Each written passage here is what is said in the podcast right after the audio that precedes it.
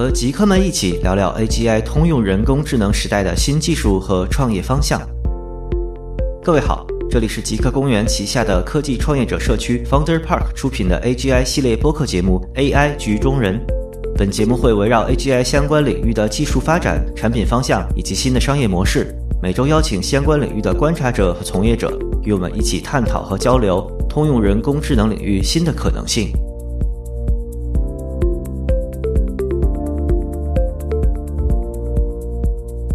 AGI 带来了全新的创新机会。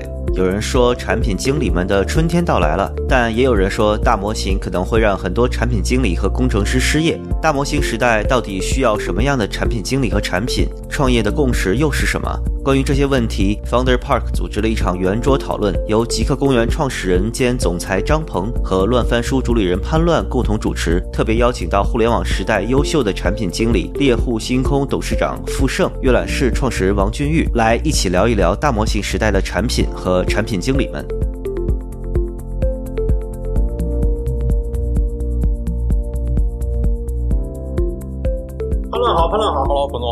怎么样？你看没看这个今天就 GPT 四的直播和今天文心的直播？潘浪可以先说说感受啊。我我没有看直播啊，我后续我就是大概都看了一下，就是对于 GPT 四就是感觉到非常震撼。然后对于百度来说呢，就是就是像 Robin 在一开始说的，就是的确存在差距。我觉得也说的也蛮诚恳的。然后是还是应该是就是先上路吧。我对于后续就是对于百度这场直播的反应，我觉得一当然一方面是跟大家那个预期拉高有点有。有点原因吧。另外，当然我觉得好像是有点对于苛责了。这已经是最好的东西，但当然它就是目前只能这样，就是它框架好了，它需要训练嘛。当然，训练也是非常重要的一个环节啊。对，没错。今天确实是，如果你要期待文心一出来要比 Chat GPT 好，这事儿都不科学。对，对吧？就是这个真的就不科学了。人人家数据飞轮都跑了好几个月了，那哪能你即便就是同就在这个时候发布，它基础一样，它也不可能。更何况本身这个。百度应该在后续发布之前，还是有很多的加班去做这事儿。但我觉得，就是有一个东西在国内可以跑可以测，其实是好事。呃，今天也介绍一下啊，我们除了今天跟这个潘乱一起聊，那我们还有几位两位嘉宾啊。那来，福盛先跟大家打个招呼。Hello，还在飞机上呢吧？大家好，我这个刚降落哈，信号不是特别好是吧？对呀，他这个晚点了。好了，你可以先关麦关麦听一会儿了。来，君玉跟大家打个招呼吧。Hello，我是王君玉。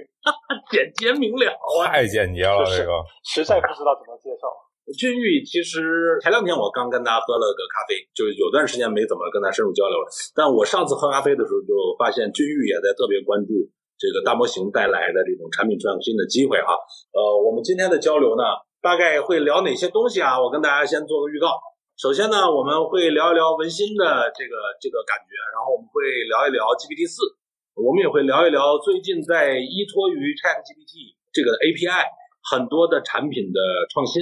那这些我们会列出一些在全球比较 popular 的，也拿到了 OpenAI 投资的一些产品。我们要聊聊产品经理的春天是否到来啊？这一这一代的产品经理又要有什么样的素质？所以我们最后会聊到这个话题，大家一定要坚持到那个时候。今天我们这个群里，你看这个富盛、俊玉，那都是老牌产品经理啊，都做过非常牛逼的产品的。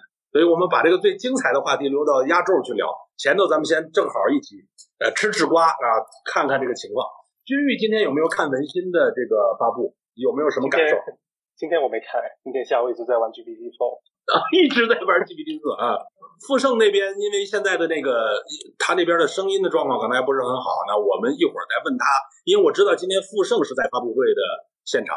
是不是你在百度的那个发布会现场？我我这个在现场，对对，看完了然后去的机场。啊，那我我看你声音还可以，要不你说几句吧？你现场感受？不是很好说呀，因为我们也是合作伙伴。但我是觉得，大家可能还是拿，因为 G P 四刚发嘛，那热情没过嘛，这个时候你拿这个去对比，那这个谁也接不了这招哈。当然，可能百度也形式的问题，就是它是一个录播的形式。就 Robin 讲的时候是屏幕上，它不是一个实时的互动，这个可能出于一些考虑吧。Robin 也解释了一下，说出于各种考虑，包括网络啊，这个可能怕，可能怕哈，就像那个软蓝屏一样，这个这个更更影响，所以两者它取了这个形，这形式大家不太接受，我觉得可以理解啊。但整体上来说，我还是觉得就是中文方面，百度至少还是有实力做出一个效果还可以的。我们刚拿到接口，还没来得及使。嗯，你已经拿到接口了哈。嗯，对对。等你试一试，当时候也是录屏吧？我记得那场发布会，就为什么录屏这个事会有这么大槽点呢？是这样的，你那边是录屏，但你录屏，你你直接登录这个 OpenAI 你就能用的嘛？对对对，我们这这是就是没让大家直接玩起来。对对对，你这个它知道几个功能以后，大家体会还是不一样的。你再再讲点，你像四现在多火，我昨天去登录，他连登录的那个入口都不给你了，他现在负载太高，然后只给你一个邮箱的填的，你填了以后，他给你发个链接，你点链接，用 Plus 会员才能登录。这个就看起来还是在这个时间点上被压缩的有点仓促啊，就是很多东西可能未必准备的好。这叛乱怎么看？你你看完了，刚才你说嘛，也不能太苛责，对吧？哎，我我想问一下傅生老师啊，这个就是百度这个文心，就是在您来看的话，就是如果单论模型啊，就是训练肯定，当然训练最重要的是训练，训练肯定差非常非常多。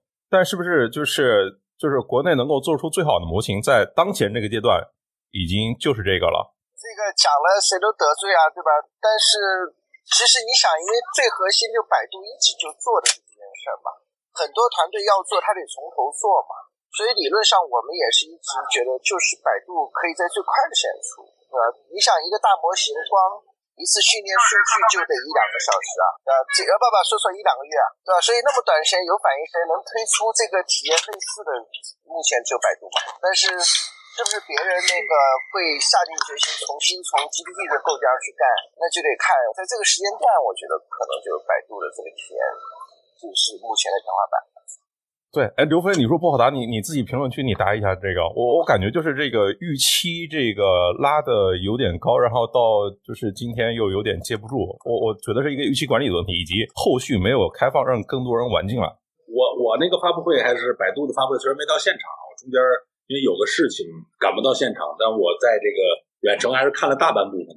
对我觉得在里边呢，呃，我除了这个体验，我现在我也还没有体验，没有真正体验。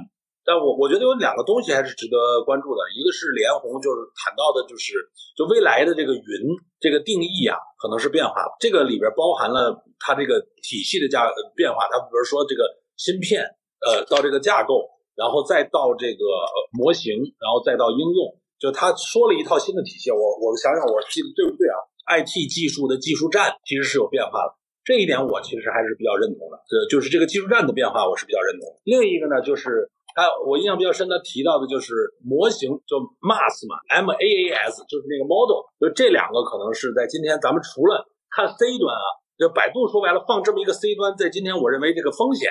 和和这个收益其实是不成正比的。真正这件事可能看的它的核心是要未来在 B 端能支持国内的什么样的产业的力量，在这里边能用起这个大模型去做创新，这可能也是对百度更有意义的事儿。呃，C 端的事都是为了让大家体验，然后当然起一定的数据飞轮了。这个我觉得我我其实更关注的是它对于这个所谓的 IT 技术站的系统的变化，包括它提这个 Model as Service。这个我觉得是后续值得关注。看百度的，应该是百度智能云吧，是不是会做起来？我个人感觉百度智能云要起飞。以前百度的云还是很弱势的，那这次我觉得可能会有点不一样了。就是尽快开放，让大家玩起来吧。对，你看微软的这个这次，他把 OpenAI，就你如果去申请 OpenAI 的这个接口，你除了这个渠道，你还要去申请微软的云接口。微软云就把并给保，像微软内部说的企业开户已经排到。排了一条街了，都就是大家都跑他云上去开了，对吧？其实就带动了微软云的整个的往前走啊。你像亚马逊云就没这个服务啊。对，就是我其实我最初，如果你从这种商业竞争这个视角来看的话，我也是这个理解。就譬如说，你像微软，它为什么要这么去服 OpenAI，然后去推 ChatGPT，然后让它去跟 Bing 去做融合，就是因为这个。呃，微软的核心是它的生产力，是它的平台，是它的云啊，这是它的核心啊。然后到最后，其实它是想让这玩意儿就是最后为它的云而服务的嘛，暂且我们这么理解啊。但是你如果说一个 New Bing 出来之后，一个融合了就是 ChatGPT 技术的，那你谷歌跟还是不跟？你一旦跟的话，那你搜索的那个呃利润肯定会大降，你跟和不跟都特别尴尬，都会大降。然后在这样的环境下，你核心的现金流。呃，就出了巨大的问题，那就没办法，谷歌就是你第三朵云就没办法再继续跟就是微软的云再去去争夺嘛。我我感觉就特别像是那个呃，当年京东那个让图书低价去打当当一样，就反正当当没办法，就是跟和不跟都特别尴尬。最后，对，君玉最近应该是特别全情投入在研究 GPT Four 啊，就是从你的视角来去看 GPT Four，呃，在最这一波相对于三点五，呃，它的这个变化。呃，是怎么样的？你的感受是怎么样的？是不是先说一说？其实我这两天一直在玩，还没有特明显的感受。说实话，因为其实大家看的比较 fancy 的那些 demo，我觉得 OpenAI 其实也取了个巧，对吧？它其实 demo 大家印象最深的，其实是一些非常视觉的东西，对，比如说这个可以识别啊图像，可以去识别这种梗图。可以直接去把这个网站给变成手绘的非常粗糙的一个手绘图给变成变成代码，但是这些其实在目前在线上我们能用到的版本里面，其实还是体验不到的。嗯，那当然我我这两天一直在测的还是说它一些比较泛的一些逻辑的能力，比如说呃我们知道 GPT 三点五呃里面的一些你真的要它去推理一些逻辑或者说一些比较偏数字的东西，它其实是很难把它很好的处理的。嗯，因为我脑子里面在想几个应用，所以一直在想说它的一些逻辑的推理的能力，有一些推演的能力，有一些类比的能力，在 GPT Four 里面能不能得得到一些改进？那看起来还是有一些改进的，我觉得。嗯，但更深的，说实话，我也说不出什么门道啊，因为我其实也不能算是在研究这个事情，我其实更像是一个爱好者，更像是可能零七零八年开始用黑莓的人，并不是说我自己在，并不是我自己在做手机的人，对。对对，我我我其实想问君玉啊，就是你你是其实最早一波就是参与就是并且是移动最初就是非常重要的玩家，我感觉这轮。就是很多人都感觉就特别像移动互联网早年，就是而且是真的，一堆人真的是涌进来了。我发现就是之前从你的视角来看呢，就是如果这这个大模型这是跟那个就是移动早期，我感觉它像零七或者说是像零六零七年的移动互联网呢，就是它今天还是需要比较比较大的想象力才能去想象出来未来有可能是什么样的。但坦白讲，零七零八年的时候，我们想象出来其实是想象不出来未来的移动互联网是什么样的。我那时候用的在中关村买。买的二手的黑莓，然后上面可以上 Opera，可以上零八年可以上 Twitter。啊，那基本上好像就是仅此而已，可以发 Gmail，可以收 Gmail。你其实很难想象是说到，应该说零六年的黑莓，在 iPhone 出现之前的黑莓，你很难想象说到零七年的时候，iPhone 在它发布的时候，可能加上了触摸屏，加上了这个三点五寸的它屏幕。这时候，我觉得整体上面来讲，可能大家对于未来的想象相对来讲成型一点。但但即使是那个时候，可能不管是 Steve Jobs 还是别人，可能都没有想象说，在未来的十年，移动互联网上面的一个最 dominant 的应用，其实是文本聊天，就是像微信、像 WhatsApp 啊这样的。一些文本聊天，我觉得在零七年的时候也是想象不到的。即使我们那个时候已经拿着台 iPhone，那更更别说想象到一五年、一六年，可能它变成了类似于抖音、快手这样的是非常多，包括我们今天用的视频号这样的一个非常 dominant 的一个应用。所以今天好像包括说 Chat GPT，其实也不是一个给西端用户用的产品，西端用户来用会有很多的一些误解，对吧？比如说，它它的信息非常不准，其实大家可能都没有办法理解，说啊，它其实它的 cut off，它这个 train training 的 cut off 是在二一年的九月，其实是两年前以前的事情。就 C 端用户其实是理解不了这一点的。C 端用户呢，可能很多时候还是跟 Siri、跟 Google Assistant 一样的用法，请他来讲段子，问他一些相对来讲可能高深的哲学性的问题。其实怎么把把它来用好，其实这事我觉得现在还是需要比较深的钻研才能把它给钻研出来的。就比如说大家会高会说的，那句非常著名的黑魔法，Let's think step by step。你说这么一句话，它可能可以促使他。去解决一些他本来很难解决的一些问题，那这些我觉得都是一些非常神秘的，需要在早期非常多的去去琢磨、去探索，花很多很多时间去用的用法。它今天还不是一个普通的 C 端的用户能够把它给用的非常好的一个东西吧？它比当年还是好一点。今天还是有一些应用，包括我们待会可能也会看到，今天还是有一些应用，其实我觉得已经是能够放在我们日常的工作流里面，包括我自己日常的工作流，其实你可能每每天都会用到不少啊，GPT 三、GPT 三点五、GPT 四。的一些能力，百百姓网有一个分享，就是教 GPT，其实跟教小孩其实差不多。我觉得那个 PPT 很有意思，大家可能在一些群里面也会。其实我觉得用的好的是反过来的，他他教你跟教小孩一样，他也是，他也是也是。对对，我最近读文章，其实经常让他就问我问题，其实也蛮有意思。对的，是的，让他问你问题。对，就是我读篇 paper，读篇论文，然后我想知道我。真的读懂没有？我现在发现可以让他提三个问题给我，然后我告诉他答案，他来判对不对。但遗憾的是，他经常判错我的答案。就是你说对了，他说错，对吧？就是说白了，他你这个反复的循环就给他绕进去了啊。富盛怎么看 GPT Four 呀？就是你体验了吗？或者说你也可以从这个 Chat GPT 这儿开始聊起来啊，就是你觉得这一波的这个变化，你是什么感受？呃，GPT Four，因为那天晚上看他发了，我就忙着拍了个短视频嘛。然 后没想还冲到社会榜前十名了。然后第二天很忙，晚上的时候我用了一下，呃，因为它的那个速度比较慢哈，所以我就做了一件事，就让他帮我写贪吃蛇的游戏。这倒不是因为他们发布会上写，因为三点五的时候就突然重燃了我对编程的热情啊。虽然我从来也没有对编程那么有热情。后来我就说我能不能，我就给自己一个假设，我能不能够在没有任何人帮助，也不查阅网页资料的情况下去学会编程或者写出一个程序来。所以我也 step by step 让他一点点教我。就是我要写个程序，我没写过了，他让他推荐语言，最后执行效率不用管，我自己用，但是要特别简单的那个好用的，可以跨平台的，他 Python，然后装东西，把环境搭建好，装 IDE，反正一步一步的。我当时装到 iPad 上，我说推荐编程环境，他说 iPad 不太适合，我说为什么？他容易刷香，但你要用还可以装装哪个东西？对，然后最好用桌面，我在桌面上装，然后又装各种库。但是后来在写这个贪吃蛇程序的时候，三点五给我的那个代码调了半天就出错。后来我就贴给他，他就告诉我怎么怎么改，然后改来改去，反正一直没跑起来，对吧？还有画星星程序，还程序的时候画出两个半圆，画的跟屁股一样，对吧？有时候小错误很多。但昨天四点零我用了以后，他给我代码，我一次就跑成功了。就就直接就贪吃蛇了，后来我也很激动，拍了个视频嘛。很多人说，因为贪吃蛇有模板，其实不是的哈。这个它是个语言模型，它不是搜索来的，它全是靠它的这个一步一步，它自己去生成的啊。所以我觉得四点零应该应该在这个逻辑能力上比三点五的进步还是大的。说有点像是那个回到易东飞网初期，那就是彭总是不是又回到你在索尼他们馆那时候了？你说的特别对。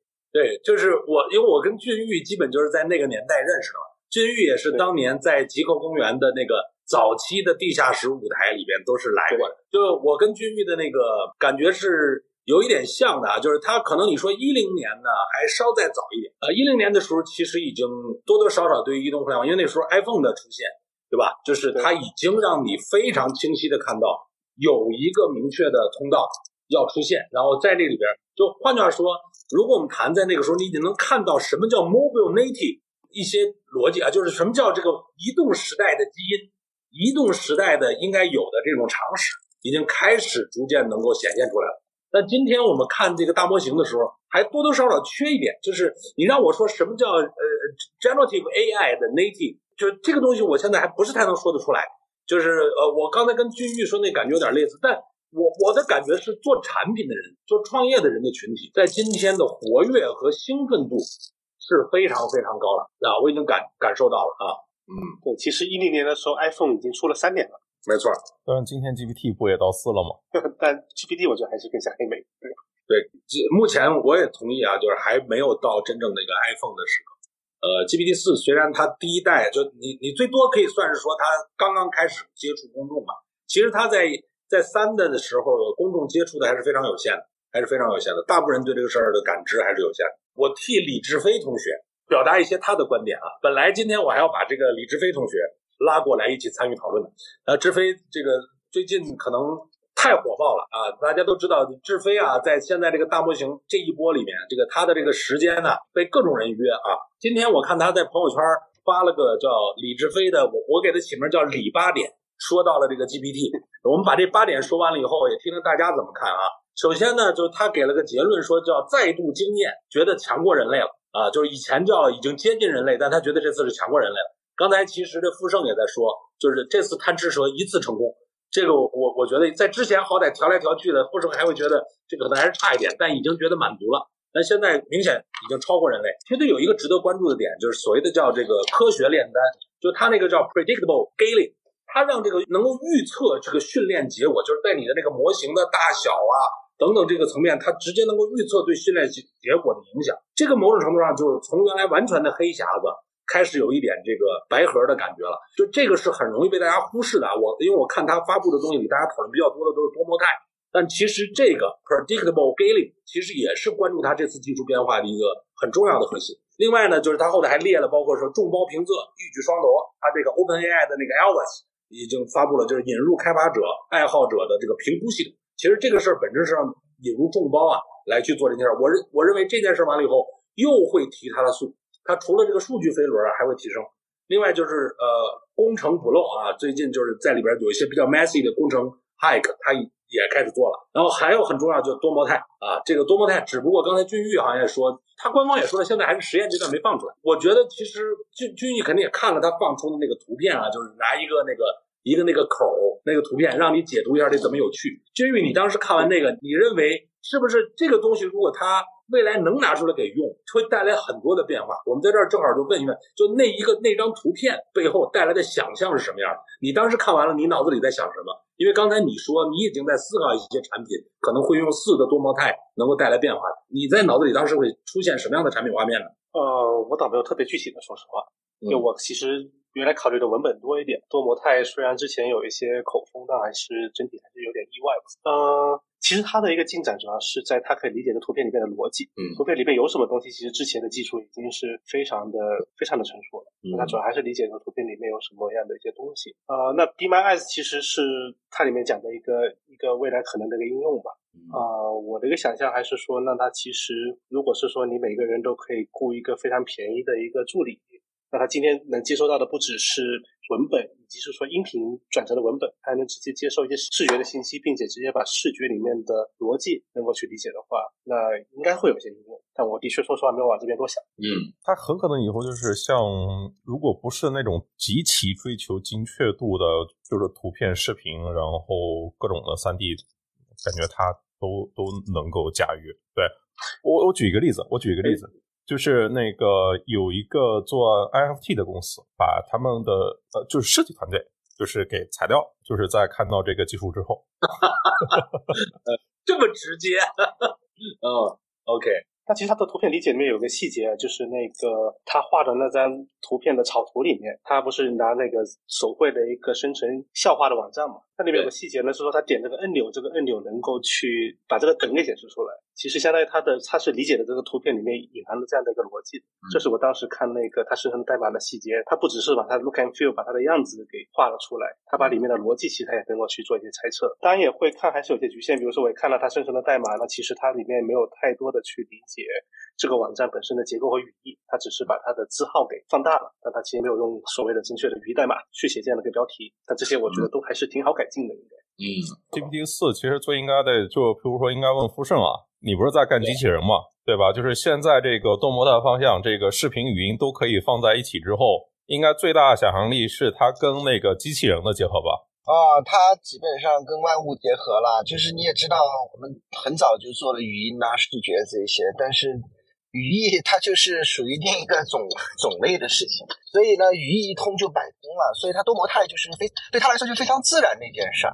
对吧？你想每幅画配每一个图配些解说，那他拿一个这个视觉的网络，然后跟这些语义连接起来，所以他描述图片的那个什么剪断了，他能这个这个绳子剪断能飞，他只要把这这幅图用语言把它描述出来就可以了。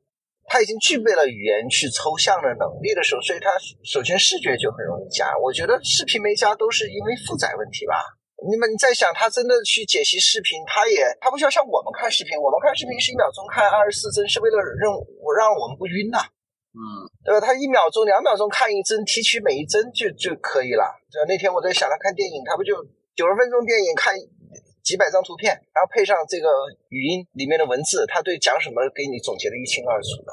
所以，对，的确，潘老师说那个就是机器人，我认为是我们终于等到了今天了。这个以前就叫。人工智障啊，就是它真的就是用户的问题千千奇百怪的。同样一个句式，那你它是无穷组合的，所以语义的理解一直达不到实用嘛。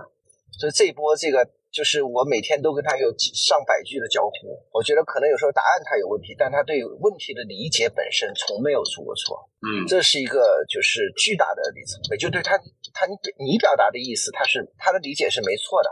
他最多答案你可以挑上各种错误，但他回答都是那一类的，对吧？他可能数学算错了，程序代码给错了，或者某一个你觉得他判断逻辑错了，但你讲的意思太懂。呃，我我其实给我觉得这个富盛只说到第一层啊，这个我认为就现在，尤其是在多模态这事儿加进来之后啊，比如我先说个想象嘛，刚才咱们都说多模态这件事，看见那张图片之后的想象啊，我说个想象，现在你看我们出去出去玩儿。拿那个什么运动相机或者什么，我们拍一些这个视频，对吧？潘乱出去旅游拍了这个视频，然后拍完了呢，都拍了二十分钟，精彩的可能就一一部分，你要自己剪呢。第一呢，你还得传到这个手机在本地，然后再看、再剪，然后再怎么怎么着。然后你要想做点效果呢，还得各种加滤镜、加效果。虽然这些东西都有一些了，但是你得自己操作。但我认为啊，未来都不是说你直接弄完了让他就给你自己生成，是他先阅读你这里边的东西。第一，他可以给你告诉你，你这个里边是有什么样的画面，怎么怎么着。他可以告诉你，让你自己剪。就你通过把这个视觉画面的信息变成文字化，你可以剪辑。当然，这个我觉得一般人不会这么干的啊，就是真正专业的呃影像的人可能这么干。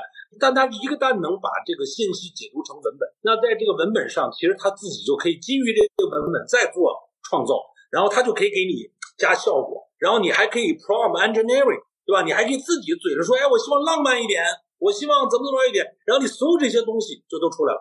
所以你你的人生，你拍的所有的东西。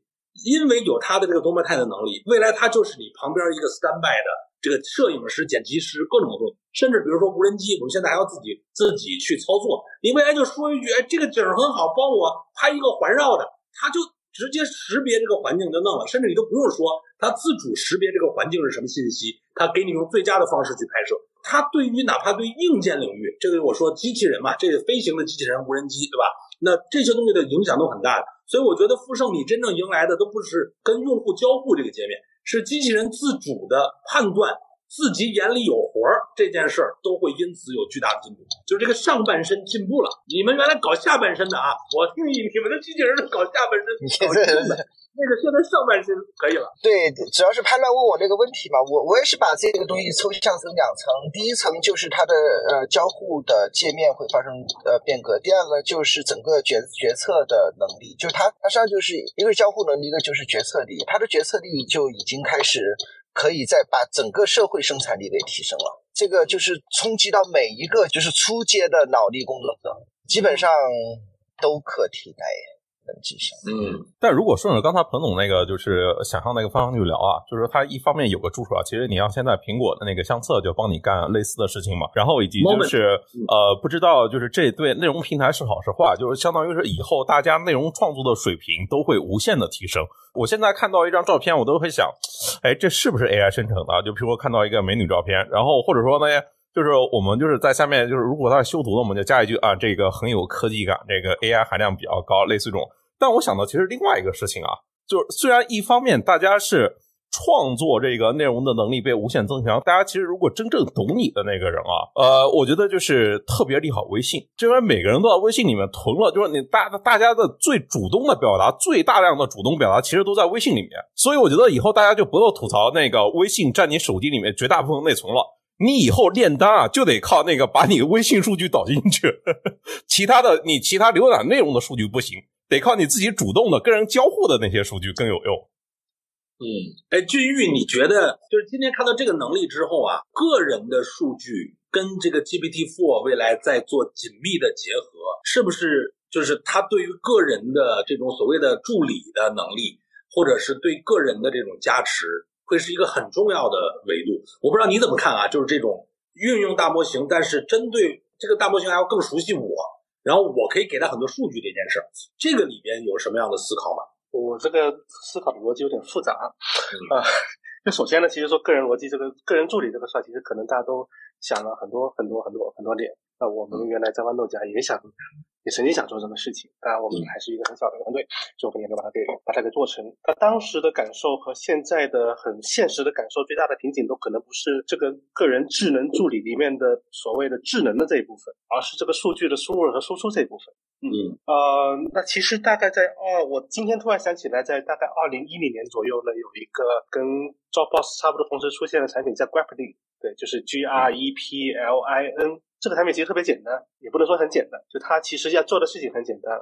你登录进去，你可以绑定你的各种各样的云服务，比如说 Dropbox、Google Drive、Basecamp、Google Calendar，你能想到所有的云服务你都可以绑上去。然后它进去去索引你的所有的个人数据，然后它去做一个做一个搜索。其实这个服务是很有用的，对我来讲，尤其是说我们这种所谓的 Cloud Native，就是大量的数据，甚至大部分的数据都在云上面的人来讲。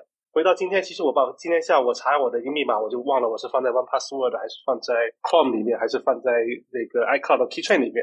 三个地方都找了一遍，其实每次这个时候我就会想说，哦，那要是有一个服务就把这三者都打通，那就很好。但的确，它的阻力也会很大，对吧？第一，你会很容易想到有这个 privacy，有这个隐私的担心。第二呢，我猜想对于绝大多数用户来讲呢，这上面要付出的额外的准备的成本是没有它带来的这个便利。就这两者相相比来讲的话，大家是不太愿意说付出这么大的成本去获得可能。并不是每天无时无刻都能感受到的这种这种便利，所以大家也大概率的不会去做这个事情。比如说今天来讲的话，Siri 或者说 Google Assistant，如果你愿意的话，你其实可以让它记住很多信息。它有一些口令是可以让它记住一些信息的，包括是说我们现在市面上能用到的一些别的一些个人助理，哪怕是说像 Grow 这种。偏娱乐化的一些 AI 的聊天，其实你也可以让它记住信息，对。但是其实大多数人可能对他来讲，他的这样的一个交互的 ROI，就是这样的一个投资回报，可能还是太低。这是这是比较悲观的想法啊。嗯，比较乐观的想法呢，就是会在想说，那我们今天有 AGI 的出现，有这种通用的人工智能的出现，它会不会让它的回报变得足够的高，以至于大家愿意花费一些额外的成本去做这个事情？哪怕今天我们的整个的生态环境。没有太大的变化，对，比如说像前阵子，呃，美国有一个也是产品蝗虫们会去用的一个产品叫 Revive，这个产品呢，其实给人讲的话会有点吓人，初听起来会有点吓人。它相当于就是在你的 Mac 上面去装一个录屏软件，把你的 Mac 的七乘二十四小时都给录下来，然后它去做这上面的文字的 OCR 的识别，这样子只要你在电脑上见过的东西，它都可以帮你去搜索出来。对我相信在听的，即使大多数人可能是做产品的，也会觉得这个想法有点有点吓人，对吧？即使他承诺是说他的这个数据只保存在本地。永远不会上传到云端，你还是会觉得有点吓人。那说实话，它今天的工程上面的实现呢，我用了用了，你觉得用处不是特别大。嗯，呃，何况我们今天其实今天大部分的时间其实并不是在电脑上面，是在手机上面。那手机上面能不能做这个事情呢？也许可以，对吧？我们今天在微信里面翻过很多转瞬即逝的消息，回头总是想不起来，到底在哪个聊天里面有人告诉我个什么事儿，是吧？今晚到底是八点还是八点半，对吧？对，那像这样的一些事情，如果是说它能够到了某样的一个基点，到了某样的一个阈值。那它变得对于用户足够的有用，也许大家会愿意是说把自己更多的数据去交给他。但这些都是在整个生态链不变的情况下。如果是说生态链有些变化，比如说微信的数据能直接拿到，那当然这个会有很大的一些变化。但这个就可能过于可怕了一点，我们今天不去想象这个事情。嗯，不如在眼睛上面装了一个二十四小时摄像头，譬如说那个开发一个眼镜可以无限续航的。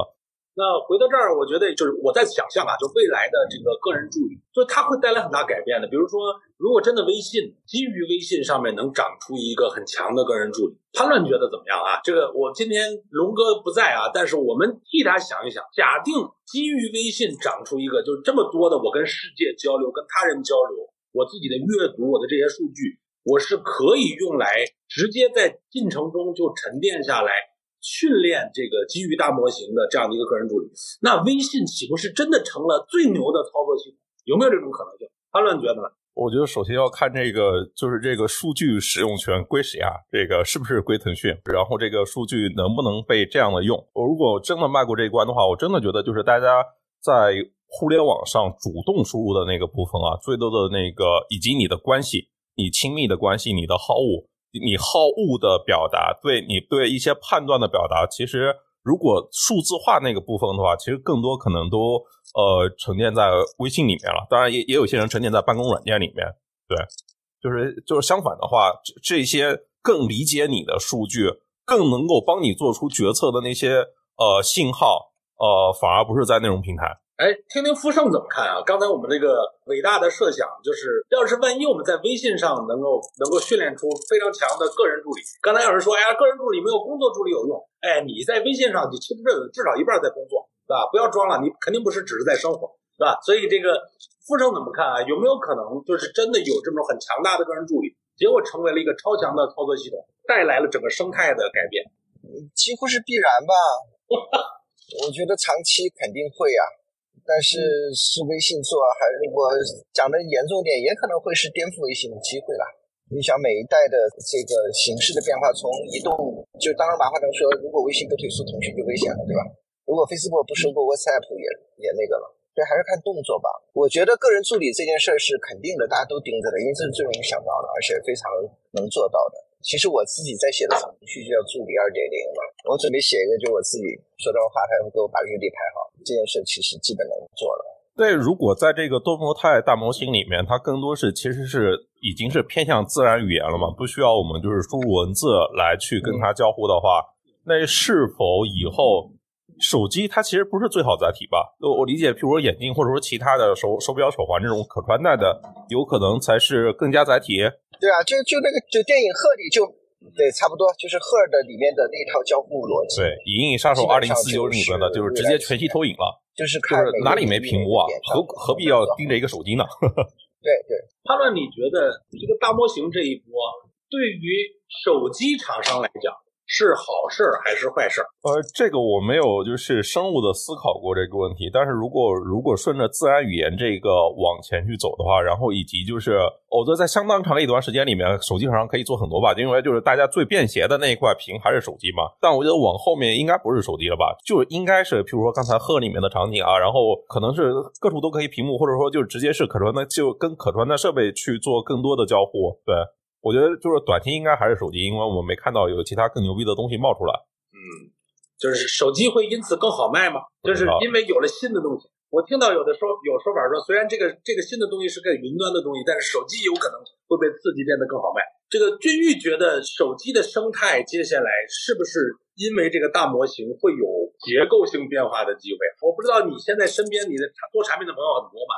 大家都是在想 feature 功能工具级呢，还是已经开始有人在想手机原有的这个生态有可能因为数据的这个形态，对吧？甚至是它跟用户之间关系的这个东西的改变，会带来一些结构性变化。有有有没有这样的想法？我我感觉我现在没有什么做做反正做产品的朋友，这不又回来了吗？产品经理的时代又回来了呀。对呀。然后，但是我最近听到看到有人说，觉得 OpenAI 应该做手机，我觉得这个想法是有点意思的。这不代表能做成功哈。呃，因为其实这十多十五年来、十六年来，其实也不断的有人想重新发明手机，对吧？比如说包括说老罗啊等等的。那其实大家都最后证明说，这个单点上面的创新很难去让用户去从已有的生态系统、从已有的使用习惯里面去 convert 过来。但你其实重新想这个事情呢，呃，我们今天手机的使用的形态就是这个手机的桌面加上里面的一个个 App 的图标这样的一个决定性的形态，其实它的形成是稍微有一点点随机，它就是 iPhone 一点零那个形态。那这个事情呢，又是有路径依赖的，就好像键盘今天就是这个样子，这个布局大家都知道，它可能不是一个最科学的一个布局，但它今天就是因为第一代的键盘就是这个样子，所以大家习惯了，没有办法改了。那手机我觉得也是也是类似的，只是说从商业的角度好像也会有点悲观，就是说你从单点上面来讲，呃，有没有可能是说你在单点上面它为这个 AI 的时代重新设计一个手机，但是用户会不会愿意换呢？我觉得这我对这点可能相对来讲悲观一点，毕竟这十几年来大家不是没有做过很多尝试。哪怕是今天的手机，我觉得也不是手机的桌面，按照今天的移动互联网形态，其实也不是最佳的一个形态，对吧？我们就想象一下，我们每天多少时间花在微信里面，每次打开手机要去找微信的图标，这一步能省掉的话，能去掉多少步？嗯，哪怕微信也没有接入苹果的类似于什么在通知里面直接回复等等功能，微信全都没有接。其实今天的手机形态能优化的地方已经是非常的多了，可能比 AGI 带来的机会还还多点，但大家其实也都没有做。嗯。对，所以这又是相对来讲悲观的，但只是在想说有没有可能有某种新的随身设备的出现，比如说，但这可能某种程度上面是为了绕开手机的限制，包括大家说的眼镜，那眼镜可能今天来讲的话，我们觉得眼镜的电量啊、续航啊，或者说它带来的在社交上面的诡异感，这个性价比还是还是太低了。那比如说我前阵子在想一个问题是说，那我有没有一台设备，但这个设备可能后来想想大概率还是手机。假设说我们续着刚刚 rewind 的这个想法想的话，那我随身带着它，它七乘二十四小时的去。至少录我听到过的所有的声音，因为我经常有个困扰，我那天跟呃张鹏喝吃早餐，然后聊了很多东西，但我其实没有记下来，对吧？但是你其实每次要专门去打开一个录音笔放在这个地方，也真的很诡异的事情。那假设有一个替代人的，对于人的某种感官是一个补充，它又相对来讲没有那么侵害隐私。那也许我觉得这种产品的形态是存在的，但总体上面来讲呢，又回到悲观的这一面呢，我觉得大多数人呢，可能又没有那么在意效率啊等等的，对吧？包括是说我们原来做公司做了很多年以后，我一直很惊讶，就是说，哎，为什么大多数人其实不用日历？大多数人是不用日历的，对，因为大多数人没有忙到这种程度。我到这一两年可能才感受到，因为这一两年我也很闲，我也不用日历了。对你又该要用了。对我们原来说，哎，怎么为什么大家不用日历？那你看，我们当时我写那个脚本，跑了一下公司里面的日历的使用量，那的确对于大部分的人来讲，他的工作相对来讲比较单一，他也没有什么要跟人接触、去 coordinate、去协调的一些时间，那他其实没有那么忙。所以，我我们当然是说，我们做互联网做产品，包括我自己，可能往下做也还是会想做一些跟效率、跟啊等等有关系的一些东西。但我今天还在想说，其实你看，移动互联网上面最 dominant 的应用，其实最后不是不是效率型的，它其实是帮你更好的去娱乐，帮你更好的去呃 enjoy yourself。也可以说是就更好的享受生活，所以这可能也是我们去想这个问题容易有的一个局限。所以最好的创业者呀，就是不断的追求最对自己用最极致效率的工具，然后给大家创造最不需要效率的产品，然后对吧？就是这才是最美的、最最能 popular 的产品和创业者啊，就基本是这感觉。来，富盛还没说说呢，你觉得手机这件事儿，呃，它的形态和它的产业的未来的发展会因为？大模型这件事儿有什么分叉点吗？我们今天比较开脑洞的想一想啊。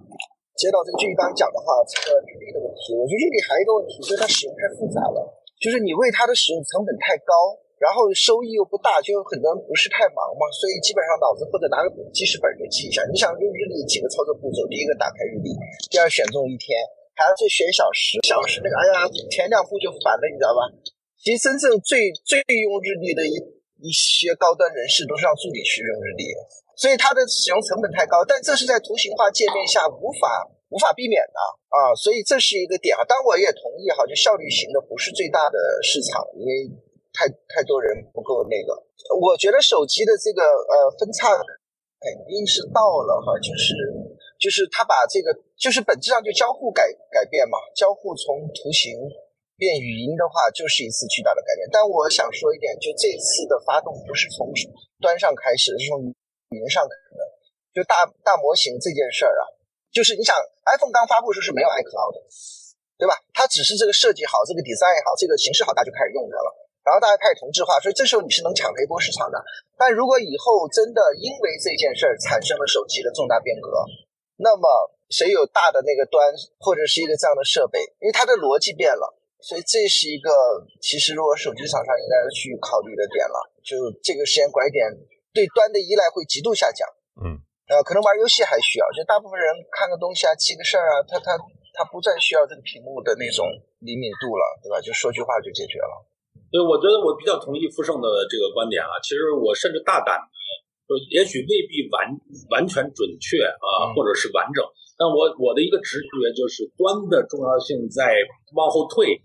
云的重要性在往前往前提，就某种程度，就刚才我举那例子，就是我拍的很多东西，我如果存在了那个设备拍完了就上云，我未来就在那里边去调动我的人生故事，那那个云才是最重要的，那个端不是最重要的，对吧？如果我有一个很强的 AI 助理，云里边对我的理解是重要的，那个端不是最重要的，它就是个 microphone，对吧？就是它发出声音的东西，所以。这个的改变今天还不会那么明显，但长期来看，你想起来会不会发毛的？这个这个是一个根本性，对吧？微软为什么对这事情这么上心啊？微软就是到最后都是用它的云嘛。对呀，对呀。iPhone 实现了一部分，就是说它用网络相册把你给这个套牢了一大部分。就今天我要换个那个安卓，我这个两边相册就搞死了，对吧？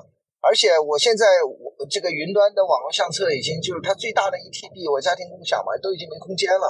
我是希望它出两 TB 版，它是靠这个锁定了一部分，但是变成了这种大数据模型的这种对你的个性的分析以后，这个就牢不可破了。对我我说到这儿，我觉得正好刚才有很多人都提到隐私问题，包括叛乱这个也提到，君玉其实也提到一些这种，就我觉得这儿我也有一个推推论啊，不知道对不对，大家讨论。你看我的直播间里说云重要了，但就涉及隐私问题了，所以我们要做好准备。就是如果你想通过这种云端的 AI 提升自己的这个能力，或者说你生活的质量和更幸福的体验，你要做好要多往云上真正花钱的准备。因为这里存在一个一个悖论啊，就是你想用免费的，这个免费的一定是通过某种方式转换价值的。那你想象，如果我的助理他是免费给我的，他了解我一切的数据。但他是别人派来的，然后别人是要通过他赚钱的，最终我总要输钱嘛，要不他怎么养活那个公司呢？那你就会造成一个问题，就是比如说今天的 Chatbot 本质上跟 ChatGPT 最大的区别就是 Chatbot 有它自己的 agenda，它的 agenda 是背后一个 To B 的服务交付给某一家，他来 deal 我的，他来跟我应对的，他不是服务于我的。但我的个人助理一定是服务于我的，而且我要为他付钱的。我的数据必然是只用来为我的福祉来去努力，而且他不能够就背叛我，对吧？去跟别人 deal。那这种东西就意味着我们一定是要出钱的，我们要订阅的，我们要等于雇一个属于我们的助理。那这里边的隐私和信任的问题就变得超级重要。如果不过这一关，刚才咱们说的问题就是谁敢，微信也不敢。把自己的你的数据全导出去，然后他如果不从你身上直接收钱，那他一定就是拿你这个东西要去说，哎，帮你推荐个产品啊。但那个时候那一瞬间，他不是背叛你的，他不是站在你的这一边的，对吧？所以这个就很麻烦。所以某种程度上，我们如果简单的看，就解决隐私问题，可能就是你得掏钱，你得让这个那个公司能够站在保护你隐私的方向跑完它的商业闭环，这是一系列改变的一个 indicator 吧。就是能不能信任，就是看谁掏钱。如果是免费的，你还真不敢用。我我不知道我这说的对不对啊？那你这样说，我倒觉得这个以后硬件可能更好卖一点。就是大家都直接把这个计算放到端上，有可能啊，在端上进行那些计计算。我在技术维度讲一下哈，就是这个东西的这个隐私的问题，肯定要他要拿大量数据。但是事实上，呃，他可能会还好一点。你想你的照片你都在云端，大家觉得好像我来分析我内容，其实它从技术上它更那个，因为。你个人那个，它是生成一个模型或者是一个这个叫 embedding，就变成一串一串表达式的，然后它可以不拿你原文就做好对你这些东西的分析啊，就是它可以做的。我说技术上它可以不用把那个文本都存上去，当然也得特别注意哈，因为你说具备这种把数据上传云端的能力，其实说实话，那个刚刚去讲那个录屏软件，但你要想，你知道操作系统它具备把你所有数据都拿走的能力啊，对吧？这个。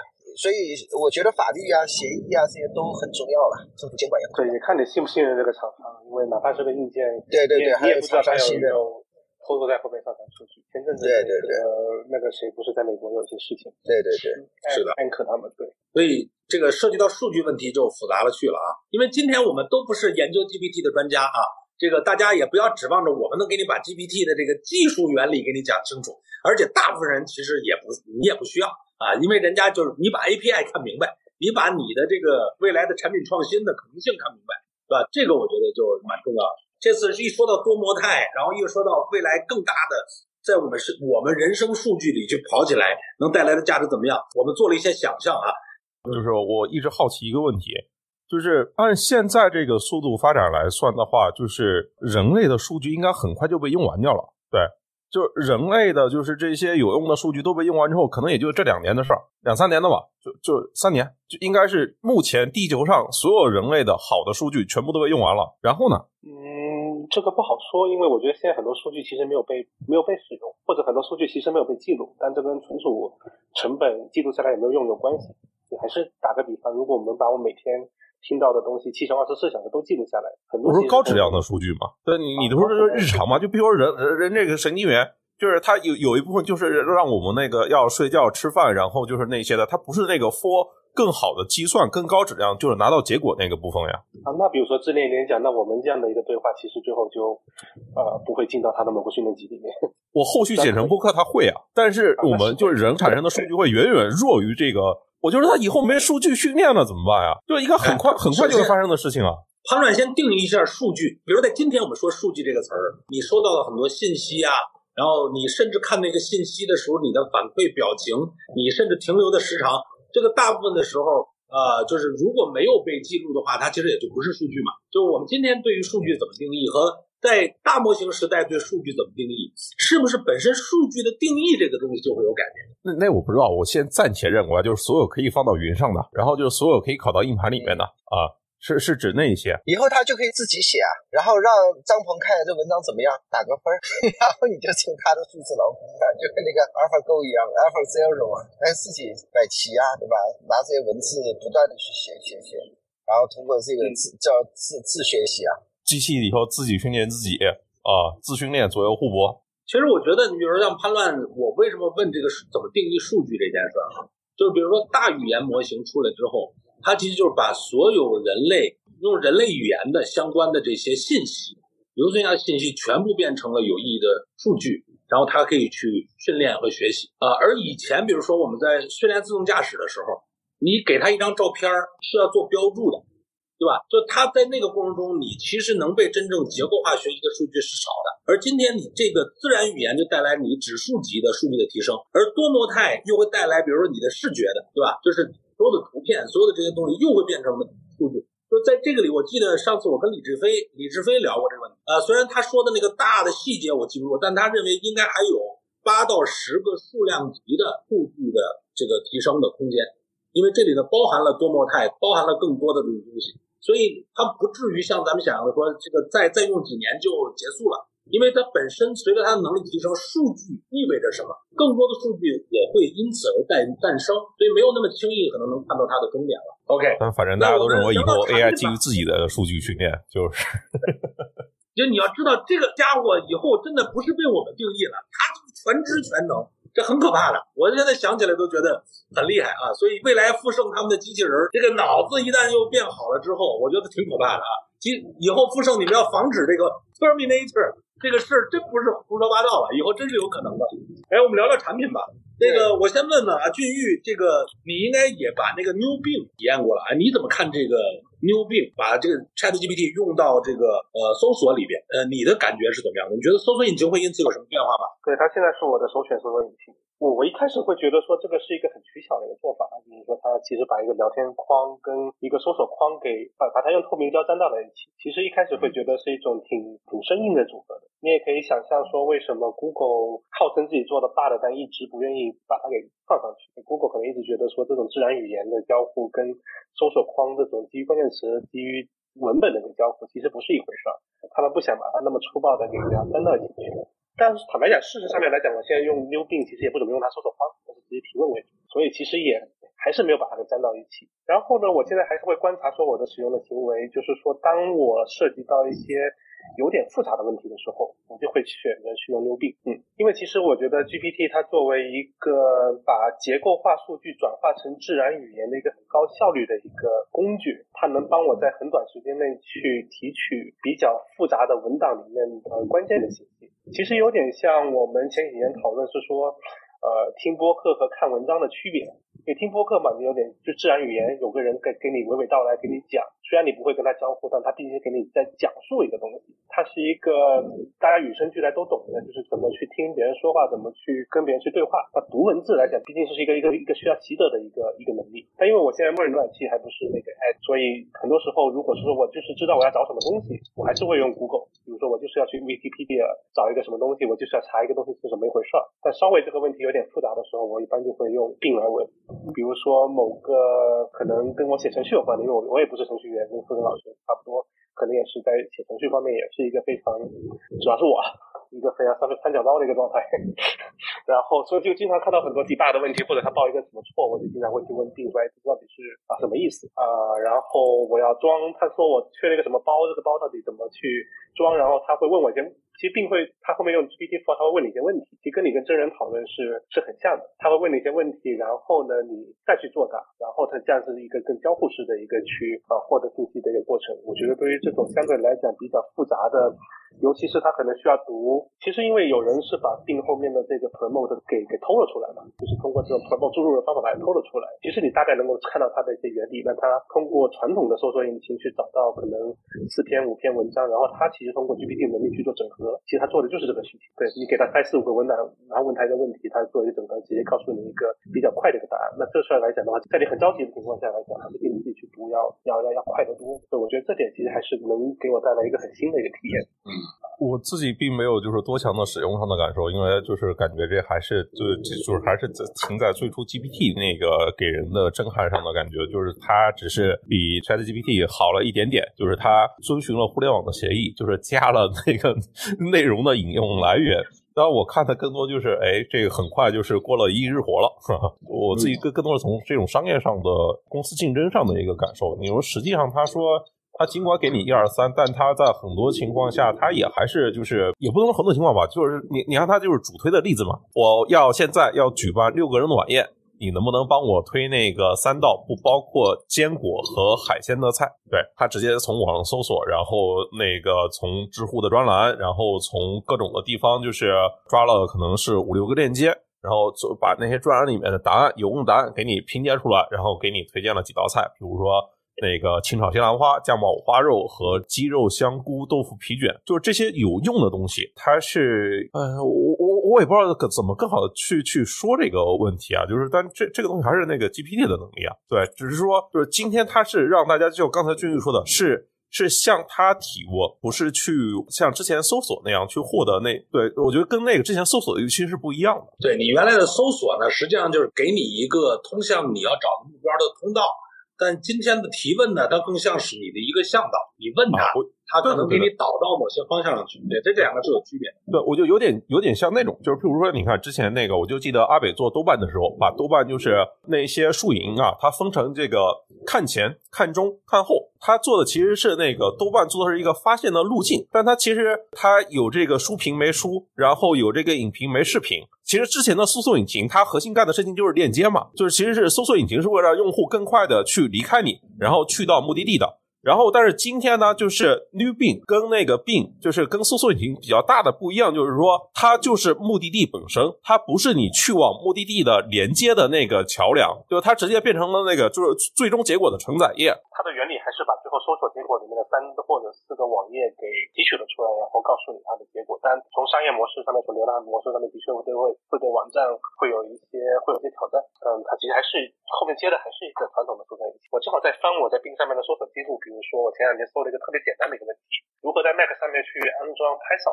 我那天肯定在跑那个 OpenAI 的 SDK，然后他说我 Python 版本不对之类的，然后我以为我没有没有装 Python，然后就问他这个问题。然后我记得他当时就一步步引导下来说，那你到底要用什么来装什么？那其实它的原始的出处可能是来自四五个不同的文档，你本来可能是需要这四五个文档都看完，然后自己去做些整合，你要理解这里面的一些概念到底是什么。富盛用用 New Bing 的体验是怎么样的？啊，对，没有减速金，就是我一直在它 wait list 里做那个就没怎么用，但我因为现在每天都大量 ChatGPT 嘛，所以就所以就很少人搜索了。那正好跟俊玉讲那个是一样的，我我我我就要装 Python，然后我就是问 ChatGPT，我说我要装怎么装。然后我在 Mac 里要怎么装，他就噼啪啦给我命令符，我就去打，打了以后就会有时候会出错，出错了我就把错误信息再贴给他，贴他告诉我哪一个地方你用什么去弄，甚至到有一个他给了我，当时要装一个包嘛，然后那个给了我一个命令行，装的时候那个就。GitHub 网站的一个那个命令行，你知道我从来没用过终端哈，这些就在在苹果下我都没用过的。然后那个整个过程就是他一步一步教我，然后有一个 GitHub 访问不了，我说我这个访问不了，我在中国。他说好，那嘣就给我一个清华大学的链接，然后我再点进去，然后视频下载这条站又装。然后就这样，我就我就我说我就从那个复制粘贴器，我从两边连来连去。有时候我都搞错了，我把那个 Python 的运行环境和这个终端搞错了，你知道吗？他说：“哎，你这不是在终端下，你在运行环境下，因为我把错误信息贴给他了，你要找到终端，所以完全靠这个就全完成了啊。所以其实我认为这的确是搜索形态的一个变革吧，就是他把原来就 AI GC 了嘛，他把多个内容给你整理出来。因为其实我们虽然在搜索内容，但是事实上网上存在内容。和你要搜索目的之间是有一定偏差的，所以你经常在网页当中去寻找，就自己再去组织，它等于把这件事帮你做了，对吧？当然，对对这个生态网站 肯定就会有影响嘛。这个这到底会怎么影响？这短再看呗，它会不会变成了一个巨无霸，所有都是它的？还是我们在和它的应用当中，还是能做出一些东西的？因为我看它现在的开放接口，就是你可以把你自己的一些东西和它这引擎能力结合起来，然后还是形成一个私有数据。我所以为什么谷歌这次这么紧张呢？我觉得未来的搜索，包括这个百度为什么跳出来一定要开发布会呢？就搜索，就首先搜索厂商是必然被变革的。谷歌的对吧？那占有率在美国都多少年不动了？微软又这个又买雅虎又弄，搞了半天搞不动，还就这么一个东西，砰一发出来，对吧？谷歌已经降了几个点了，这个 微软上一个亿。越活了，而且随着这个各种应用，他为什么这次把那个 API 开放的那么好？我就觉得他肯定也考虑清楚了，必须大量人帮他做应用，做魔法师，对吧？现在美国不已经开始招这种嘛 p r o m 工程师，因为大部分的用户还不太懂。他不会去那样的发问。但是通过几个问题能不能直达你的问题，所以就会有大有这样的一些应用的出现。甚至那天我跟百度人都在聊，我说可能以后搜索的这个付这个收费模式都会改变啊，因为以前由于你去排结果，所以其实就谁有钱谁老大，对吧？那你就有钱的就得排前面，这样就不就广为诟病嘛？你现在是对吧？我是给你重新生成内容，那就是我的内容越真实、越真知灼见，越能帮你节约时间，我就越有价值。但我说没准以后所有引擎都是付费了，有道理。普通问题来两下，这就是我说的。如果我就是就为你好，我没有自己的 agenda，没有自己背后的 deal，那我就管你收钱就好了，你才能信任我，我就专心为你，否则背后肯定有猫腻。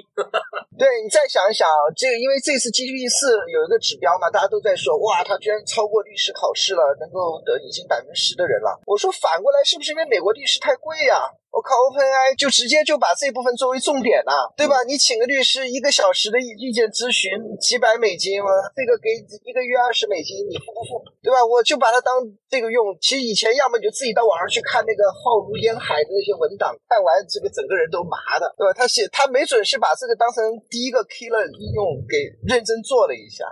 因为我觉得，按照他的能力，他要做哪一块都能做得很好，只是他肯定是要有数据侧重的。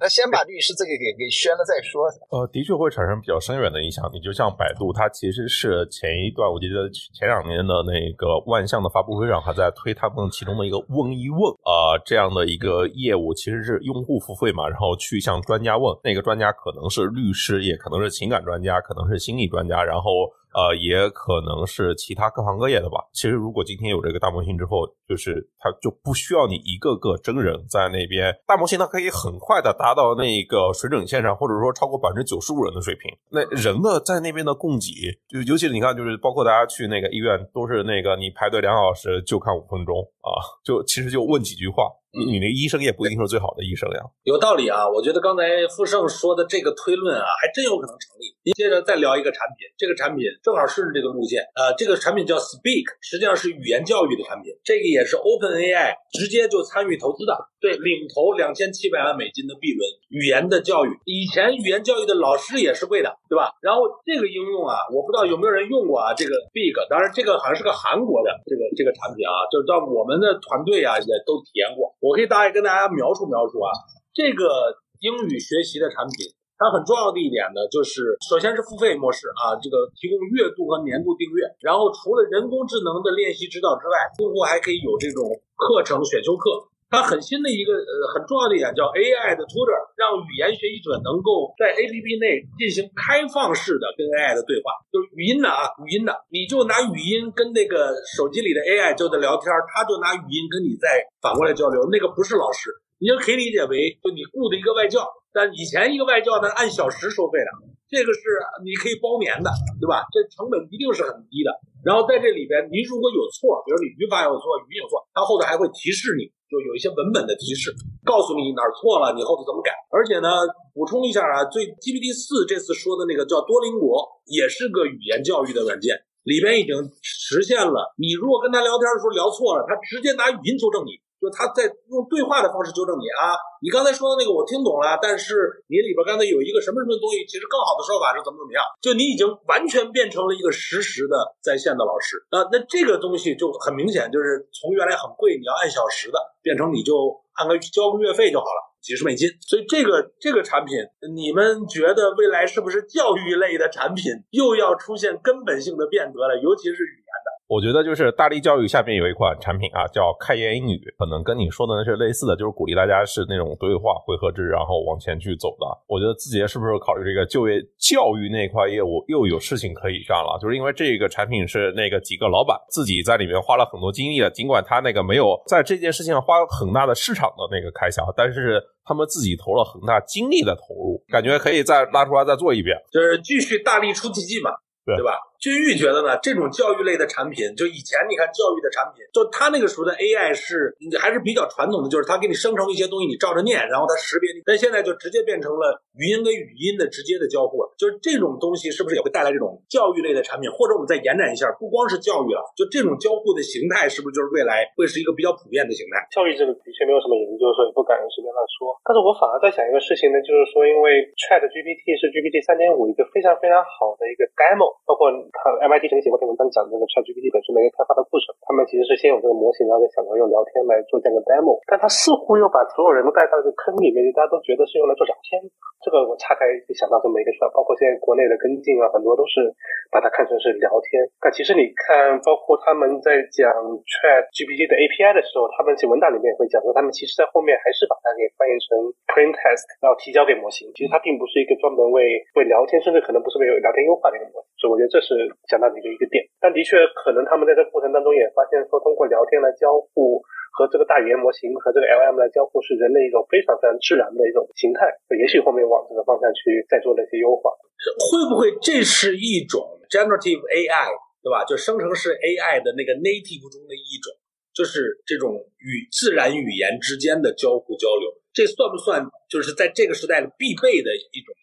我觉得我还是经常对于我的朋友叫慕瑶，他在微博上面说的一段话，我印象非常非常深，就是他会认为说 GPT 或者说所谓的泛的 LM，其实就是一种结构化的语言、结构化的数据的一种自然语言界面。嗯，那我对于这个类比的印象是是非常非常深的。呃，那比如说像刚刚我们讨论过律师，那其实大家把法律文件理解成一种代码。嗯。那其实律师，我们原来雇一个律师，就是把这个代码解释给你听嘛，用用人话解释给你，然后再跟对方的律师去谈判，然后对方的律师再解释给对方的老板、对方的客户听，然后再讨意见，然后最后大家用合同或者说用法务文件这种这种代码，最后来达成某种共识。对，那其实 GPT 就是很擅长干这个事情。那包括说写程序，其实本质上也是这样的，对吧？自然语言，然后把它翻译成机器语言，机器能懂的语言，结构化的机器能懂的语言。然后再把它给翻译回来，甚至我觉得说个大不敬的，我觉得大部分产品经理干的事儿也是这个事儿，就是把一个业务需求把它翻译成工程师或者说别的代码结构化的能够看懂的一种东西，然后再交给别人，再把它翻译成，可能交交给 UI 把它翻译成设计稿，设计稿再交给工程师把它翻译成代码，那其实就是从自然语言往结构化语言一步一步的这样的一个一个翻译。那从这个抽象的角度来讲，那 GPT 干的事情其实就是把各种结构化的数据给我们呈现成一种。自然语言那种界面，作为一种服务去去呈现，所以这个角度你会就会能能想到很多应用的一些领域。因为我们其实按照木瑶的看法，那我们现在服务业大部分的工种其实都是干这个事情。嗯，律师是干这个事情，做财务的很多时候也是干这个事情。我我觉得产品经理是干这个事情啊，很多时候其实设计师干的也是这个事情。所以，所以所有干这个事情的未来，对于在大模型时代受到的冲击和挑战都是蛮大的。因为它直接用自然语言界面把你跳过去了，说白了就是这么回事呗。对，你的大部分工作可能就就会被取代掉。它这样的好处，我们说好处呢，就是你可以专注在一些更需要 AI 代替不了的一些工作。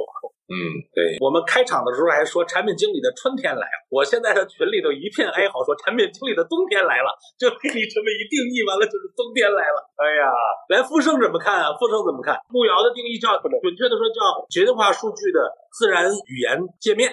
因为我们今天很重要的一个聊天，我们要真能聊到点儿，在这个大模型时代里边的一些共性的底层的东西是非常有意义的。就像我们说，我们要今天就是。在黑莓的年代去思考 iPhone 四的时代，它里边有哪些东西是会被加强的，能有一点有帮助都是很重要的。对我，我倒想提一个产品，就其实不只是教育，就是包括自然语言的交互也都发生了变化，就是已经我们可以看到那种就是实时的纯音同步数字人跟你聊天，就是如果你们去看那个刘润。呃，他发的一些短视频，就是他其实已经不是他自己真人在在说了，其实是那个是数字人，也不是他真人在读，是在模仿。然后我们看到，其实是那个 OpenAI 也投了一家，应该叫那个啊 Descript，就是他那个东西，就是他提供那些功能啊。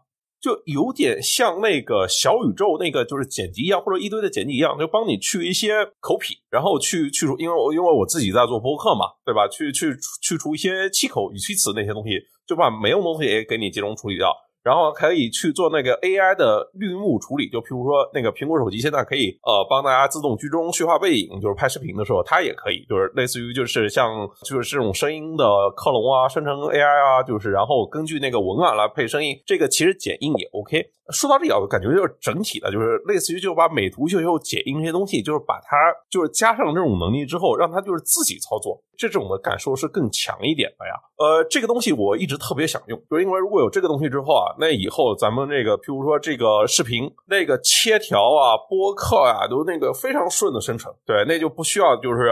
再花好长时间来去精调啊这些的东西。对对对。所以你你你怎么看？就是这类产品，它可能会让哪些的用户，或者说哪些人，哪种内容在这里面受益呢？那个，我觉得第一个就刚才讲那个，就是我觉得产品经理反而春天到了吧。当然了，跟所有行业面临的问题是一样的，就所有的行业，就初阶产品经理肯定是会爱爱好一片的，因为你的本质的技能就是把几句需求或者转换成一个界面，对吧？这里其实是产品经理这个很大的一部分工作哈。但实际上，这个工作的价值是不大的，它就是熟练工种。我觉得产品经理真正的意义是找到用户场景、用户需求，然后去设计这个产品。所以这时候，它反而能够使得高阶的产品经理他更快的去实现他的产品型和这个效果，因为它基础框架已经特别简单了嘛。所以再回到刚刚讲教育的，我也挺感兴趣的，因为我认为教育也是变革的。就这次我就是打 Python 写贪吃蛇的这个过程啊，就让我突然理解了，就是所谓传道授业解惑啊，就是一对一的有个老师经常你去问他。或者他问你这个成长是最快的，到了后来是没办法让你读一本大块头的书，你自己去总结归纳，对吧？其实你在这个过程中，你慢慢慢慢就知道了，对吧？等我把这个东西弄出来，几天时间，业余时间把这个程序环境搭出来，对苹果的界面那个 Python 的那个虚拟环境啊，编程界面，包括 Python 语法我也会了，但我不需要一行一行去写写 Hello World，然后每个累得半死就改一个缩进，对吧？所以是极快的能够学到东西的。回到那个就是刚讲的那个结构化语言的自然。语语言的表达嘛，这个话对，所以所以我认为这个交互革命这一场可能来的比大家想象的要快得多。然后说到数字人那个判断，我正好之所以插一句，就是我们也投了一个这个刚正在做这个，因为我认为今天这些技术都已经就尤其 Chat GPT 吧，应该是补上了最大的一块短板啊。这个短板是在过去我做了六年机器人里面特别痛苦的一件事，就是它不理解语义嘛。它有点像图像识别出来之前也有做图像识别的，也有做人脸识别的，它不是识别不了人脸，它大概识别百分之六十。然后，但是百分之六十用户呢就没法用，就它没有进用户的那个及格线，所以这个东西永远没有产品化，永远是大公司在做，科研院所在做，只是做探索性研究。等到这个神经网络一出来，过了百分之九十这条线，立刻就铺开了，对吧？这次 GPT 这个一出来，对这个语义的理解，我觉得都不止九十这条线了，还有更高的时候，所以。的确应该搞一个，所有做内容的人都应该搞一个这个自己的数字的孪生人，极大的节约精力，而且体验上已经差不了太多了，而且比你勤奋。对不对，我们好能继续偷懒是吧？或者说我们得到了真正的支持，助理不是在给富盛这样的老板配的了。我们每个人都要有的啊！我们在内部提的口号就是每个人都要学会用五个助理，不会用这个的，你们就应该被淘汰掉，因为因为这个没有办法。嗯，哎，我我看它其实不只是在这个就是音视频剪辑这一块，它其实还有那个就是视觉那个部分嘛，尤其是这个 GPT 四嘛。就我我看到有些人就是直接就是通过自己的形象，就是譬如说我直接对应到数字人，其实在今天的那个就是虚拟人的直播里面已经实现了嘛。但是是如果就是加上 GPT 四这个东西，它我看到了一个就是效果的视频啊，我就是可以直接表达，然后就变成一个那种二维的那种动画的那个形象，就就不需要那些画师了，那些什么东西就直接直接产生了。那可能是以后就是拍电影、做动画的那个成本都会被无限的，就是降低。还有一点就是讲到直播这点，我还想到一点，那天我跟他们这个团队在碰，我说董宇辉最牛的就是他能够在卖大米的时候讲段子，对吧？突然来句唐诗宋词，讲个历故事，哇，听得好渊博啊！后来我说这个数字人上的都能秒杀了，不要能都有这个能力是吧？对对对啊，横着扯，这个就脚本写好就来的横着扯。这个我可能也答的比较泛了，可能也不是客气。GPT Four，呃，Disc 我我用的比较早，因为最早是因为它是 Google 的创始人做的嘛，所以很早就用过。呃，坦白讲，可能还没有看出，但是它最近的这个 Press Release 我没有仔细看，没有看出它跟 LM 的关系在在什么地方。嗯，其实最初的印象就是说，它很聪明的是把音频转成了文本，然后也通过编辑文本就能来编辑音频。但是泛泛的讲的，比如说它里面有一些类似生成插图、生成视频的关键帧的一些 demo，你好像就会泛。泛的讲会觉得，其实做播客虽然我自己不做，但是判断应该有一个呃的判断，可能也做博客的方法跟别人也不太一样。那大家可能有一个概念是说，就是你录一个小时，可能要剪四个小时、五个小时，已经有大量的工作是在这种你会觉得很重复的、很琐碎的、很体力活的一些事情上。那我觉得好像今天的大部分的创作的工作其实都是这样的。对我那天跟另外的一个杂志的主编吃饭，他其实说了一句话，让我会觉得非常意外。他说，其实所有的人都害怕写文章，写文章对所有人来讲都是痛苦的事情，即使是他们是专业的编辑还是科技者，尤其是潘乱。所以搞直播了啊！Right 所以其实像 GPT 这种，包括说我们也会看到像 Notion，那我现在经常也用它，比如说写产品文档，那可能我真的就给它几个要点，然后它先展开成一堆可能废话很多，那起码是篇文章，是一个完整的文档这样的一个东西。那你其实至少是说能让这个事情变得没有那么害怕，你有一个有个起点。包括 GPT Four，我最近两天在试用，但我没有对比过跟 GPT 三点五的一个效果。我就在我的笔记本里面随机的找几条笔记出来，但这几条笔记还是有一点关联，可能是某一个话题或者同样的抽象。然后我说你能不能这几条笔记给你，你能把它串成一篇文章？那我一般拿到的效果，虽然来讲的话，可能你会觉得它是一本正经的在胡说八道，但起码是篇能看的东西。但我觉得它把你创作的一个门槛很大的一部分，把这种硬的工作量给降低了非常非常的多。那所以我觉得它，我们去想象说，那如果一个人他不需要那么痛苦的去写作，他甚至不需要从小学一年级到高中学那么多年的语文，他也可以很自如的来表达自己的思想。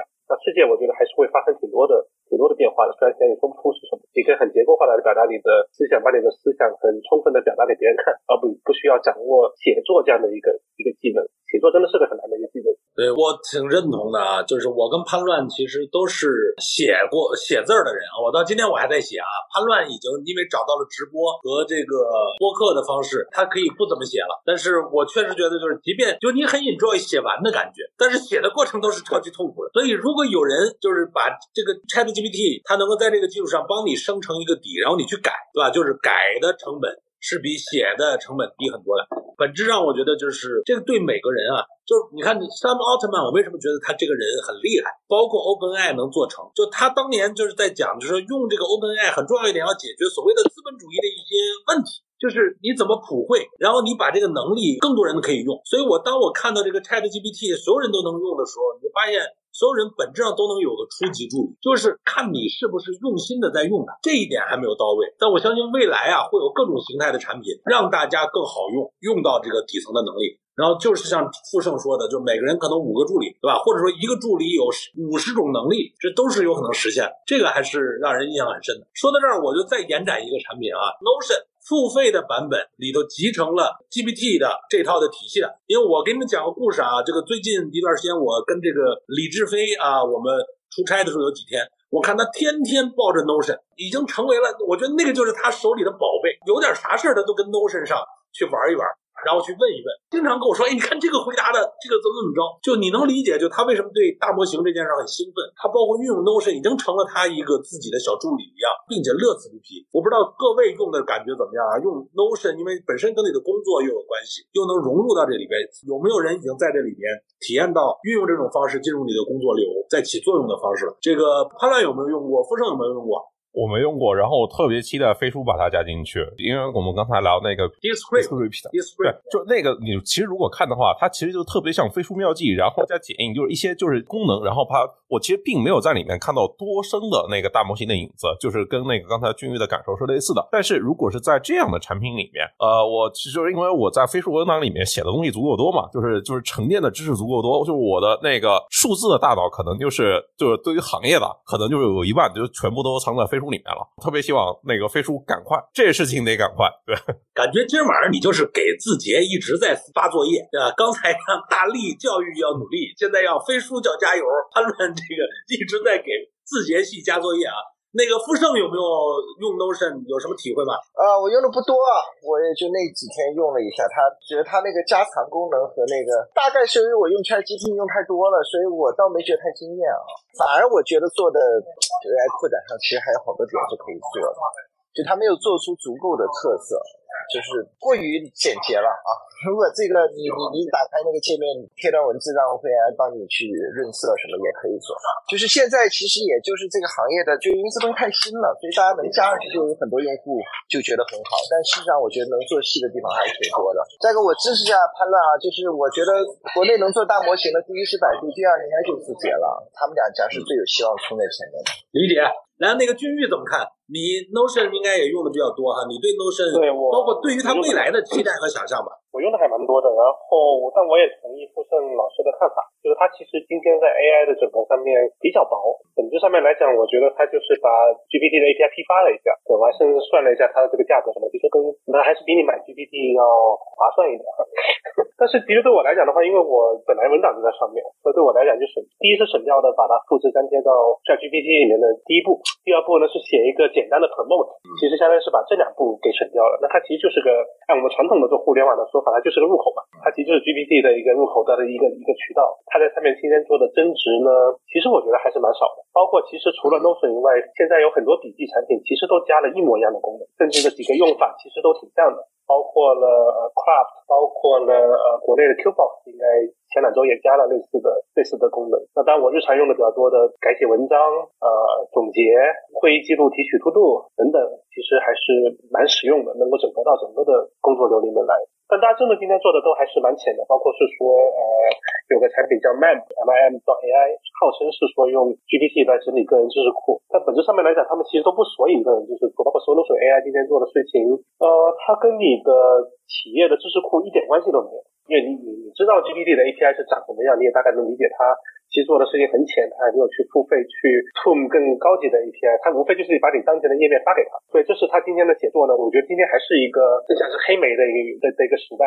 你会觉得他写出来东西呢，虽然是能看懂，但是非常索然无味，非常的平淡，用的词呢有可能很多你不喜欢的词，他没有办法来理解你想要的东西，你想要的啊口味。但你可以用一些简单的 promote 去给他一些很具体的一些这些要求，但这个就很累，他还没有办法说更自动的来去理解说来去。学习是说，我过去写作的风格是什么样的，我喜欢什么样的摘要的方式。那我觉得这些都是在今天的基础上面比较容易想象。包括大家说飞书加上这个东西，我觉得坦白讲比较容易想象到飞书加上以后能做到什么样子。就至少说跟 Notion 今天平齐是太容易想象到，大家进一步的再去想的话，那还得再把它做出来，比 Notion 要更进一步。Notion 今天我觉得在 AI 的使用上面其实还是非常浅，只是把 GPT 的 API 做了个零售吧，算是。对，哎呀，我我多期待在我们的直播间里有飞书的同学跳出来说再做了，再做了，快来了，快来了。对，就是我们看起来大家都很期待啊，飞书未来在这上面。要加上这个这个功能，对，但 Notion 那个界面和交互也反正也挺奇怪的。呃，我觉得跟 GPT 现在的限制会有些关系。比如说，我要让它改篇文章，其实要等它一一个字一个字的重新蹦一遍，这事实在太痛苦了。对吧？聊到了 MAM，这个也是我今天觉得值得聊一聊的。这个其实是一个知识管理的东西啊，就是君玉应该是一个超级有知识管理的习惯的人。就你怎么看 MAM 这个这个应用啊？我相信你肯定用了，甚至我觉得你是不是也在思考这个在国内的。包括你也做阅读嘛，那这个里面是不是有一些新的发挥的空间呢？分享点想法。对我，我其实不做知识管理，因为我不管理。对，我的梦想就是我就记下来，然后他替我管理。嗯，对我真的就。没有办法去做什么，像那些 效率爱好者一样去做双向网络啊，去做打打很多很多标签，我真的做不了，因为我记东西实在太多。所以我还是希望有工具来替我做管理。那么我还是挺失望的，说实话，我觉得他今天就是他吹嘘的东西，跟他实际做的还是差别太大了。其实他今天做的百分之九十九的功能，我觉得跟 AI 一点关系都没有。剩下百分之一的功能呢，可能里面的百分之零点九呢，跟 Notion 其实是一样的，它只跟你单条笔记有关。它并不索引我的我的整个的整个的笔整个的系统，就是大家都是那个就是 ChatGPT 的外包商嘛。对，就大家制作都其实都挺浅。呃，现现在比的就是拼手速，谁接了这个 API，谁就觉得自己叫 AI 了。这基本上这个逻辑。对，只是说他们连个 index 可能都都都不接，但这个我觉得还是过于仓促了点。哎，你觉得这个里面，你你期待他应该做到什么程度呢？呃，我们若不说不去说后面的原理的话，那比如说我问他一个我的知识库里面的问题，他应该能答上来。比如自然语言问一个我的知识库里面我曾经回答过问题，它能够答上来，它能够举一反三，它能够在就像刚刚傅生讲的，它能够在很不看起来很不关联的事情之间找到联系。我们先不说后面我们是去 Python 它，还是去做向量搜索，还是我们不管这些技术原理，我们期待的是一个这样的一个东西。甚至进一步的，但我觉得这还是产品经理或者说 UI UX 设计师可以去想很多的。那就是他到底怎么理解我掌握了什么，我没有掌握什么，甚至是不是需要我显性的来把某种东西记下来？对，因为更聪明的他能够察言观色，其实是这些东西能够去啊做得更好。我最近在 train 我的一个呃 Chat GPT 里面的一个 session，就是试图让他知道我掌握了什么，然后给他一篇新的文章，他能只提取对我有用的要点。那现在我需要很显示的来告诉他，那如果一个笔记的产品做得更好，一个这个浏览器都能做得更好，我觉得他是能够察言观色，能够注意到这些。但是现在如就是大家所谓的这个 AI，其实都是接了 Chat GPT 的 Open，就是 API 嘛，对吧？然后它现在即便到 GPT 四，它也只能一次单次就是输入最多两万个字。对他没办法去读取你所有的那个内容，然后一次性的给你做回复啊。对，所以这是我说先不管它的原理嘛。所以，但是你看，其实今天不管是说像呃我们知道的产品叫 Chat PDF，还有很多做啊全文总结的产品，那它能够总结超过更长的文章。但你也知道，它有一些小技巧，能读二百页的字，人家是在就加了预处理。有些小有些小的 trick，怎么先去预先做一些搜索，做一些提取。其实那些事情暂时来讲，跟 AGI 跟 Generative AI 其实关系不是特别的大。我我我的个人的粗浅的理解是这样，所以可能本质上前面还是接了一个个人的搜索引擎，然后只是说它怎么样更好的来 present 出来，来呈现出来。对，呃，Chat PDF 是 embedding 的这个词儿蛮专业的啊，鹏哥也不会解释，你们自己懂的就懂了，不懂的查一下，问一下 Chat GPT 这句话啥意思？这个词我。这个词还真是我前几周问了很多遍，并到底这个是什么意思，他也没给我解释明白。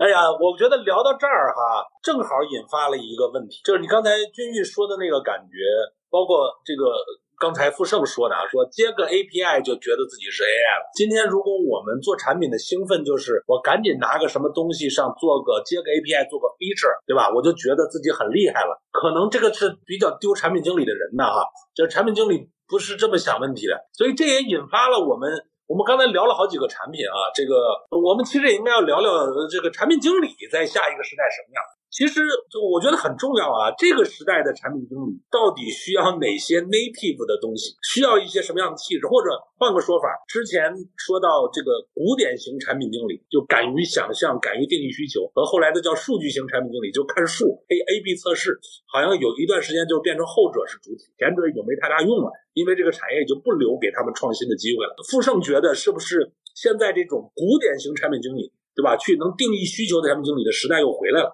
随着这一波技术变革，啊，我我觉得至少现阶段是非常有机会的。但是这个行业怎么发展还得看啊。但这个阶段的确结合。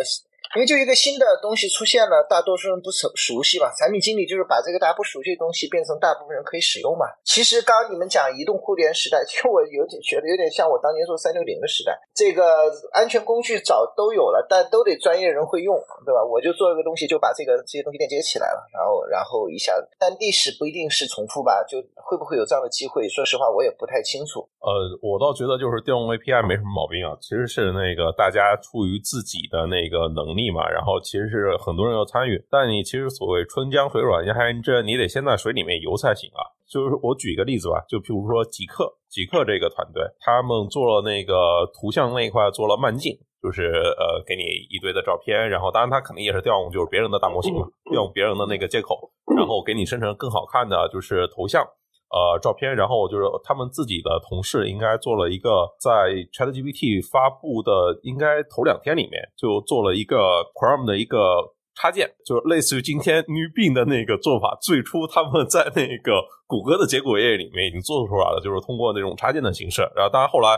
就是极客又把他们员工的这个插件又又收购回来了，当自己来做，然后做了非常多那种的拓展。我觉得他们这个就感觉就特别像那个，比如说那个二零一一年的时候，张一鸣他们那边去搞什么，就是搞小囧图啊那一堆呃乱七八糟的事情，就是看到一个大方向，不断去试，不断去测这个需求。因为像那个他们做那个 ChatGPT 那个就是谷歌的那个插件，很快很快就达到了。多少的什么规模的用户量级我不知道，但我的感觉说是，就是但当然有些人是要去那个去去像百度或者说像其他的一些团队是需要就譬如说去硬攻的，但我觉得也有一些团队需要在里面需要很快的获得正反馈，因为呃我我我觉得持续获得正反馈它比较重要一点。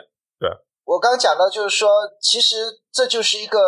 怎么去预先找到需求的时代嘛？然后有点像当年我说三六零一样，有了一堆的这种专业工具了，然后你把它这个找到你的用户群，对吧？今天 ChatGPT 虽然说这么火，但是我估计估计有百分之八九十八十吧的人应该还是没有听过的，对吧？真正这个用过的可能也就百分之五，在在美国可能多一些，对吧？所以这个时候，这第一个，第二个，所谓的魔法师这件事儿，对吧？其实里面还是有挺多门道的。所以我也是很久没有对一个产品这样的自己，你想我多少年都不用 Mac 电脑了，我现在出来都背一个 Mac 电脑，呃，因为主要就是想给自己树立一个。编个小程序的目标嘛，然后在不找任何程序员、不找任何设计师的情况下写出来，对吧？这个让反向给我们的程序员压力。我说你们这个这个基本的，就以前你们觉得经验可能就是在一个模块底下能够去调一个东西、一个环境，别人不知道的，对吧？还有什么服务端的看不起什么客户端的？我说以后这些都会打通的，因为这些 know how 都是很简单的，对吧？这不叫简单，都是割裂的，所以你认为这是所谓的经验，这些经验壁垒都被打。打掉了。好，那么作为产品经理来说，就是自己还是得先学习这个东西，就是得花挺多时间去了解这个东西。就是我说我用它的核心是我得知道它能力边界在哪。因为一个产品经理如果只是听到别人去讲这东西怎么样或者怎么样，你很难设计出一款好的产品，因为对吧？它既有很呃一般人不知的能力，但是它又有它的能力边界，然后它又提供了哪些东西能够去真正结合好它能力边界给设计出来。我觉得，所以这是一个真的你可以发挥主动性啊。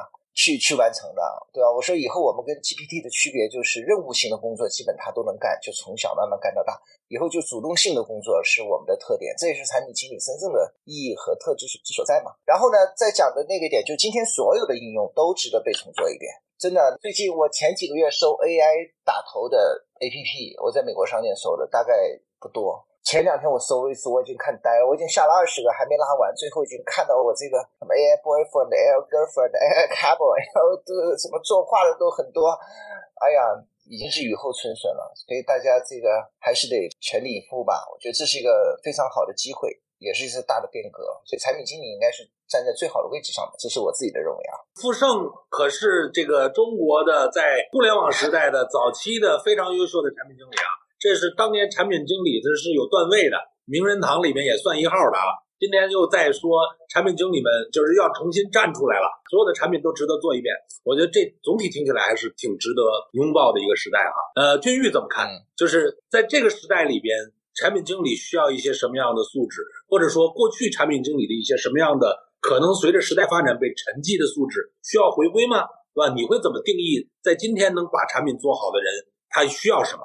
嗯，我先岔开一点点啊，因为刚刚讲到是说讲的产品就是。简单的接了 Open AI 的 API，我也觉得这个问题呢不是特别的大，但是呢，可能有两种场场景，一种场景呢是说有一个已有的产品，它加上这么的一一层，那这个我觉得当然是说它对于一个已有产品的一个一个增强。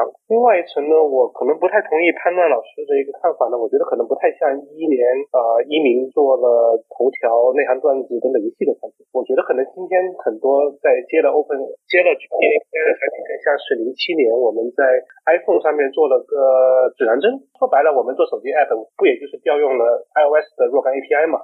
只是说这个调用 API 之后的排列的组合，它的创造性有多大，这是另外一个问题。当我们说这个 Promo 魔法师，呃，也还是挺神秘的一个事情，也还是挺有意思的。但毕竟来讲的话，我觉得它的厚度，就按曲凯的说法，就还是相对来讲还是还是比较薄的。那我可能就是会不断提醒自己呢，就是说，呃，你不要就是像早年做了一个简单的指南针工具，你很开心；做了个优化产品，很开心。今天正好翻了一下二零一一年的时候豌豆荚的排行榜，那上面的产品真的今天可能都已经啊完全不会想起来了，安卓优化大师啊等等吧。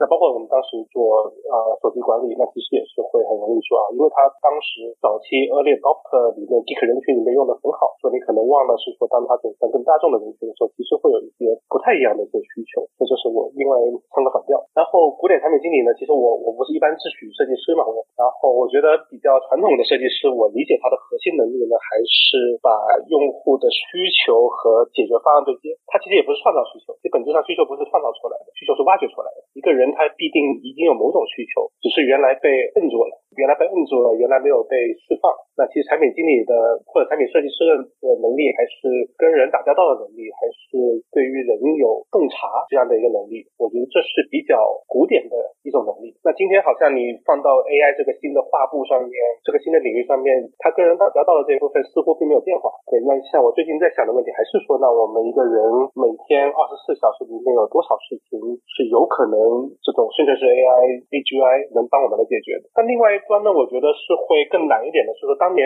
拿到一个 iPhone，它能干什么？这个并不难理解。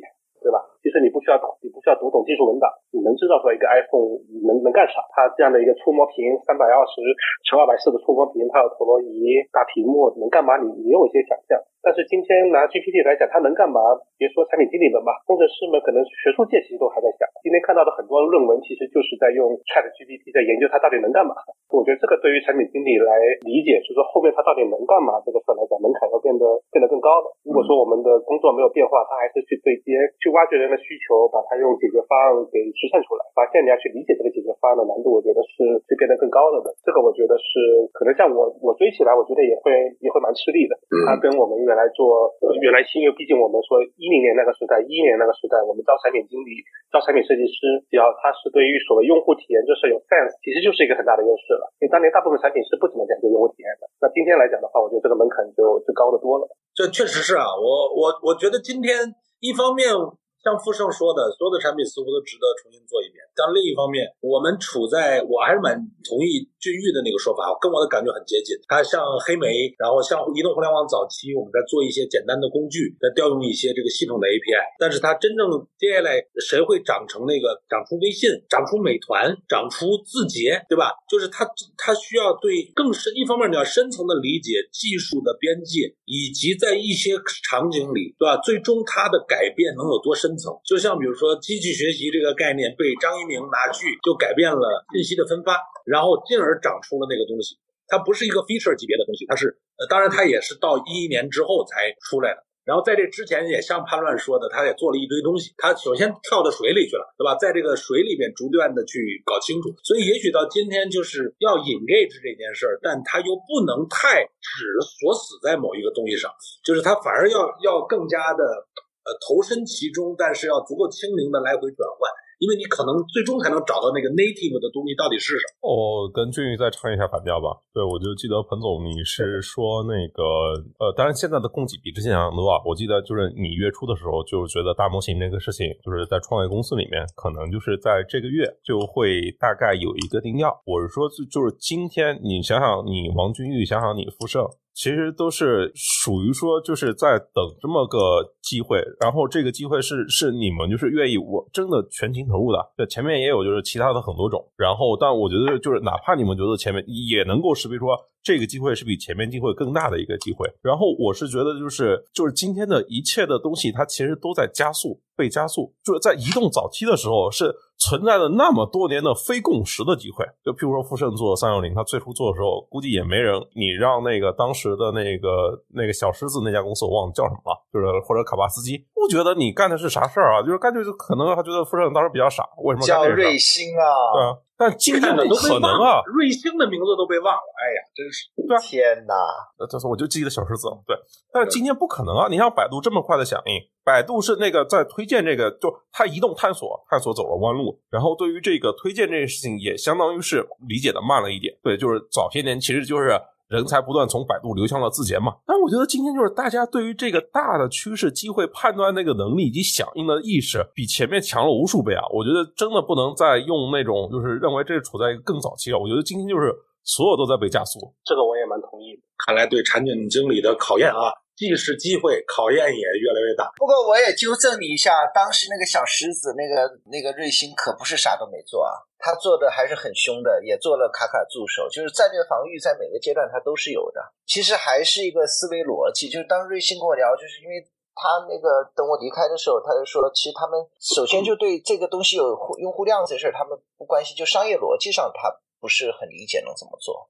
那就不讲细节了。我的意思就是说，其实卷都在卷，只是现在卷的程度，大家就由于互联网嘛更快，对吧？但是反过来，你动手也会更快。对，我就记觉得之前那个，如果今天的话，今天就真的已经是正规军作战了，对，就不会像早年那种留给大家那么多的，就是真空时间。这个我觉得富盛不是当年是是是富盛说的吧？就是不要战术上勤奋，战略上懒惰。某种程度上，就是产品经理们。也不要只是在事儿上勤奋，但这个底层的逻辑，什么是这个时代的 native 的那个东西的思考，这个事儿要更加勤奋，可能我觉得才是根本性的。就像刚才他举瑞星的例子，也在做你类似的动作，他没有找到那个根本的逻辑，其实也不太能赢的。所以这个我觉得可能在这个时代也是一样要面对的东西吧。现在还是一个让人兴奋，但是又所有的东西，其实我觉得都有共识，所有东西值得再做一遍，都有机会，这都是共识。但是怎么做更对，这个边界在哪儿？这我倒反而觉得可能未必那么有共识。真正那个最有价值的那个点，今天是不是真的浮现出来了？我其实还不好说啊，个人觉得。现在我们看到的边界，大部分都是这个模型本身的边界，就是说刚才君玉说的那些的问题，都是因为就是呃这个 GPT 它自己不支持的那些能力，就是基于它上面去做开发的，调用它 API 的，所以也没办法去更深的满足，就譬如说。至于对于这个个人知识助手的这样的一个需求，那个可以 hack 出来，我觉得还是应该可以 hack 出来。刚才说到说所有的东西都再做一遍呢，我觉得这个也还是有一个小的坑吧。因为如果我们想象移动互联网的这十几年呢，同样的逻辑，互联网上所有的东西在移动互联互联网再做一遍，其实这事最后把它真的做成了，都还是传统的桌面互联网的老兵们。对，比如说即时通讯还是被腾讯做的，比如说搜索也没有出现一个新的。搜索在美国社交暂时来讲也还是啊 Facebook，那你在移动互联网那跑出来，真的能跑出来的新公司，其实是传统互联网、桌面互联网现在其实不太存在的。我我同意这个君玉说的啊，就是我们可以推理，就从互联网时代迁移到移动互联网的中间，当然也有掉队的啊，我们就不点名谁掉队了，但是还是有很多互联网时代的巨头迁移过来了。我认为这一次的成功迁移率只会比上次更高，而不会更低。所以说白了，留给创业者的机会不是像你想象的广阔天地任你作为，是能给你留的。这个天地很广阔，但你能折腾的天地，它未必那么广阔，因为巨头大部分都会过来。所以你你如何把你的这个有限的能力、时间和资源找到那个非共识的点，真正做透？我觉得其实就是真说大机会是在这儿，真说热闹就是现在你就看见接个 API，咱就可以玩起来。就是所以这种呢，就是看你要怎么抓这个机会，这个也考验你对这件事的理解的深度，这个甚至深度到。你能判断这个事儿好有意思，值得做，但是不是该你做？是不是你做了，其实是给大厂在做产品经理，对吧？再去做这个演示，这个一样会是需要考虑。对我表达一下我的不同观点哈，就是这个我说的不同是不和你们有什么那个不同，只是我是觉得巨头。会在很长一段时间内经历都得每家得出一个大模型，如果他们自己不出大模型，就会被淘汰掉，这是一个非常这个的现实。就刚刚大家在问腾讯怎么样，我觉得腾讯它也必然会出，只是可能我会觉得它会稍微慢一点，因为它毕竟有基础设施在那里嘛。就现在就是我我我的比喻是叫做巨头之间的核战争开始了，就你邦一安有一千万美金训练费下去了，我这里也得来一千万，我晚了我得两千万美金，对吧？这个。一定是这样，他不会先从应用切的，因为他切一个应用切出多少用户了，你不能想象他用的是 Chat GPT 吧？你也不能想象这个腾讯东西用文心一言吧？对吧？或者或者按那个头条都构建，所以他们现在必然是要在这里去全力以赴的。好，这第一个，第二个呢，就是后来者他就必然要更开放，他不开放，他已经落后了，对吧？Chat GPT 的呃 GPT 四点零是半年前做的，就已经做完了。他们这个这个在发布之前我就听过，我也很震惊哈，就是它它五点零也也在做了，它反而它前面已经开放了，那后面就会就你赶快帮我做应用，一定要它要垄断很呃后面的人一定要笼络开发者，他不在笼络开发者被一家给全收割完了，对吧？可能有的巨头动作会慢一点，会那个一点，所以。他会给应用一个时间的。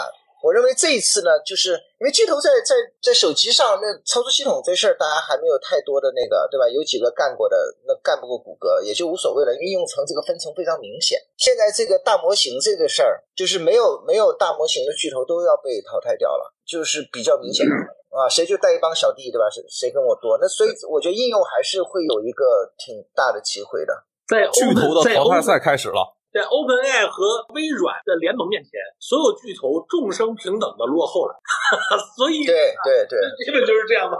我再追问一个问题啊，这个前两天看了一个很激烈的，就是谷歌的工程的那个总监说了句话，说未来三年可能我们就不需要程序员了。哇，我这当时看那个，因为确实出生也在实践这件事儿，对吧？然后我们也看到 GPT 四的超强的能力，所以这个这我们怎么讨论讨论啊？就是程序员这是真的 GPT 四现在展现的这。种超强的能力，那是很可怕的。真的程序员这个角色，他未来到底要往哪儿走，对吧？他会变成什么样？这个我我我估计也有很多人关心的。丰盛怎么看？你天天拿着这个 Chat GPT 去压迫你们，不叫压迫吧？鞭策你的程序员们对吧？你来说说你的想法。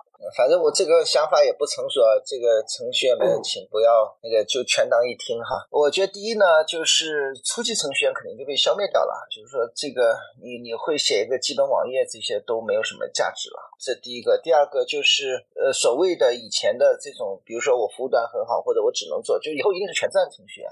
拼的是你的这个逻辑能力和业务解构能力，对吧？我其实我也看看 GPT 写代码，我我经常说，我这是这代码水平，反正我这种三脚猫功夫是不会这么写代码的，对吧？把一个类定义那么清楚，所有都定义成这个，然后帮两句就结束了，主程序有两句结束了，所以代码的质量也非常高。然后你你你让他去帮着写代码，这个让他帮你去解代码，你给他代码，你要看不懂，你说给我加段注释，对吧？加个那个，他他都可以。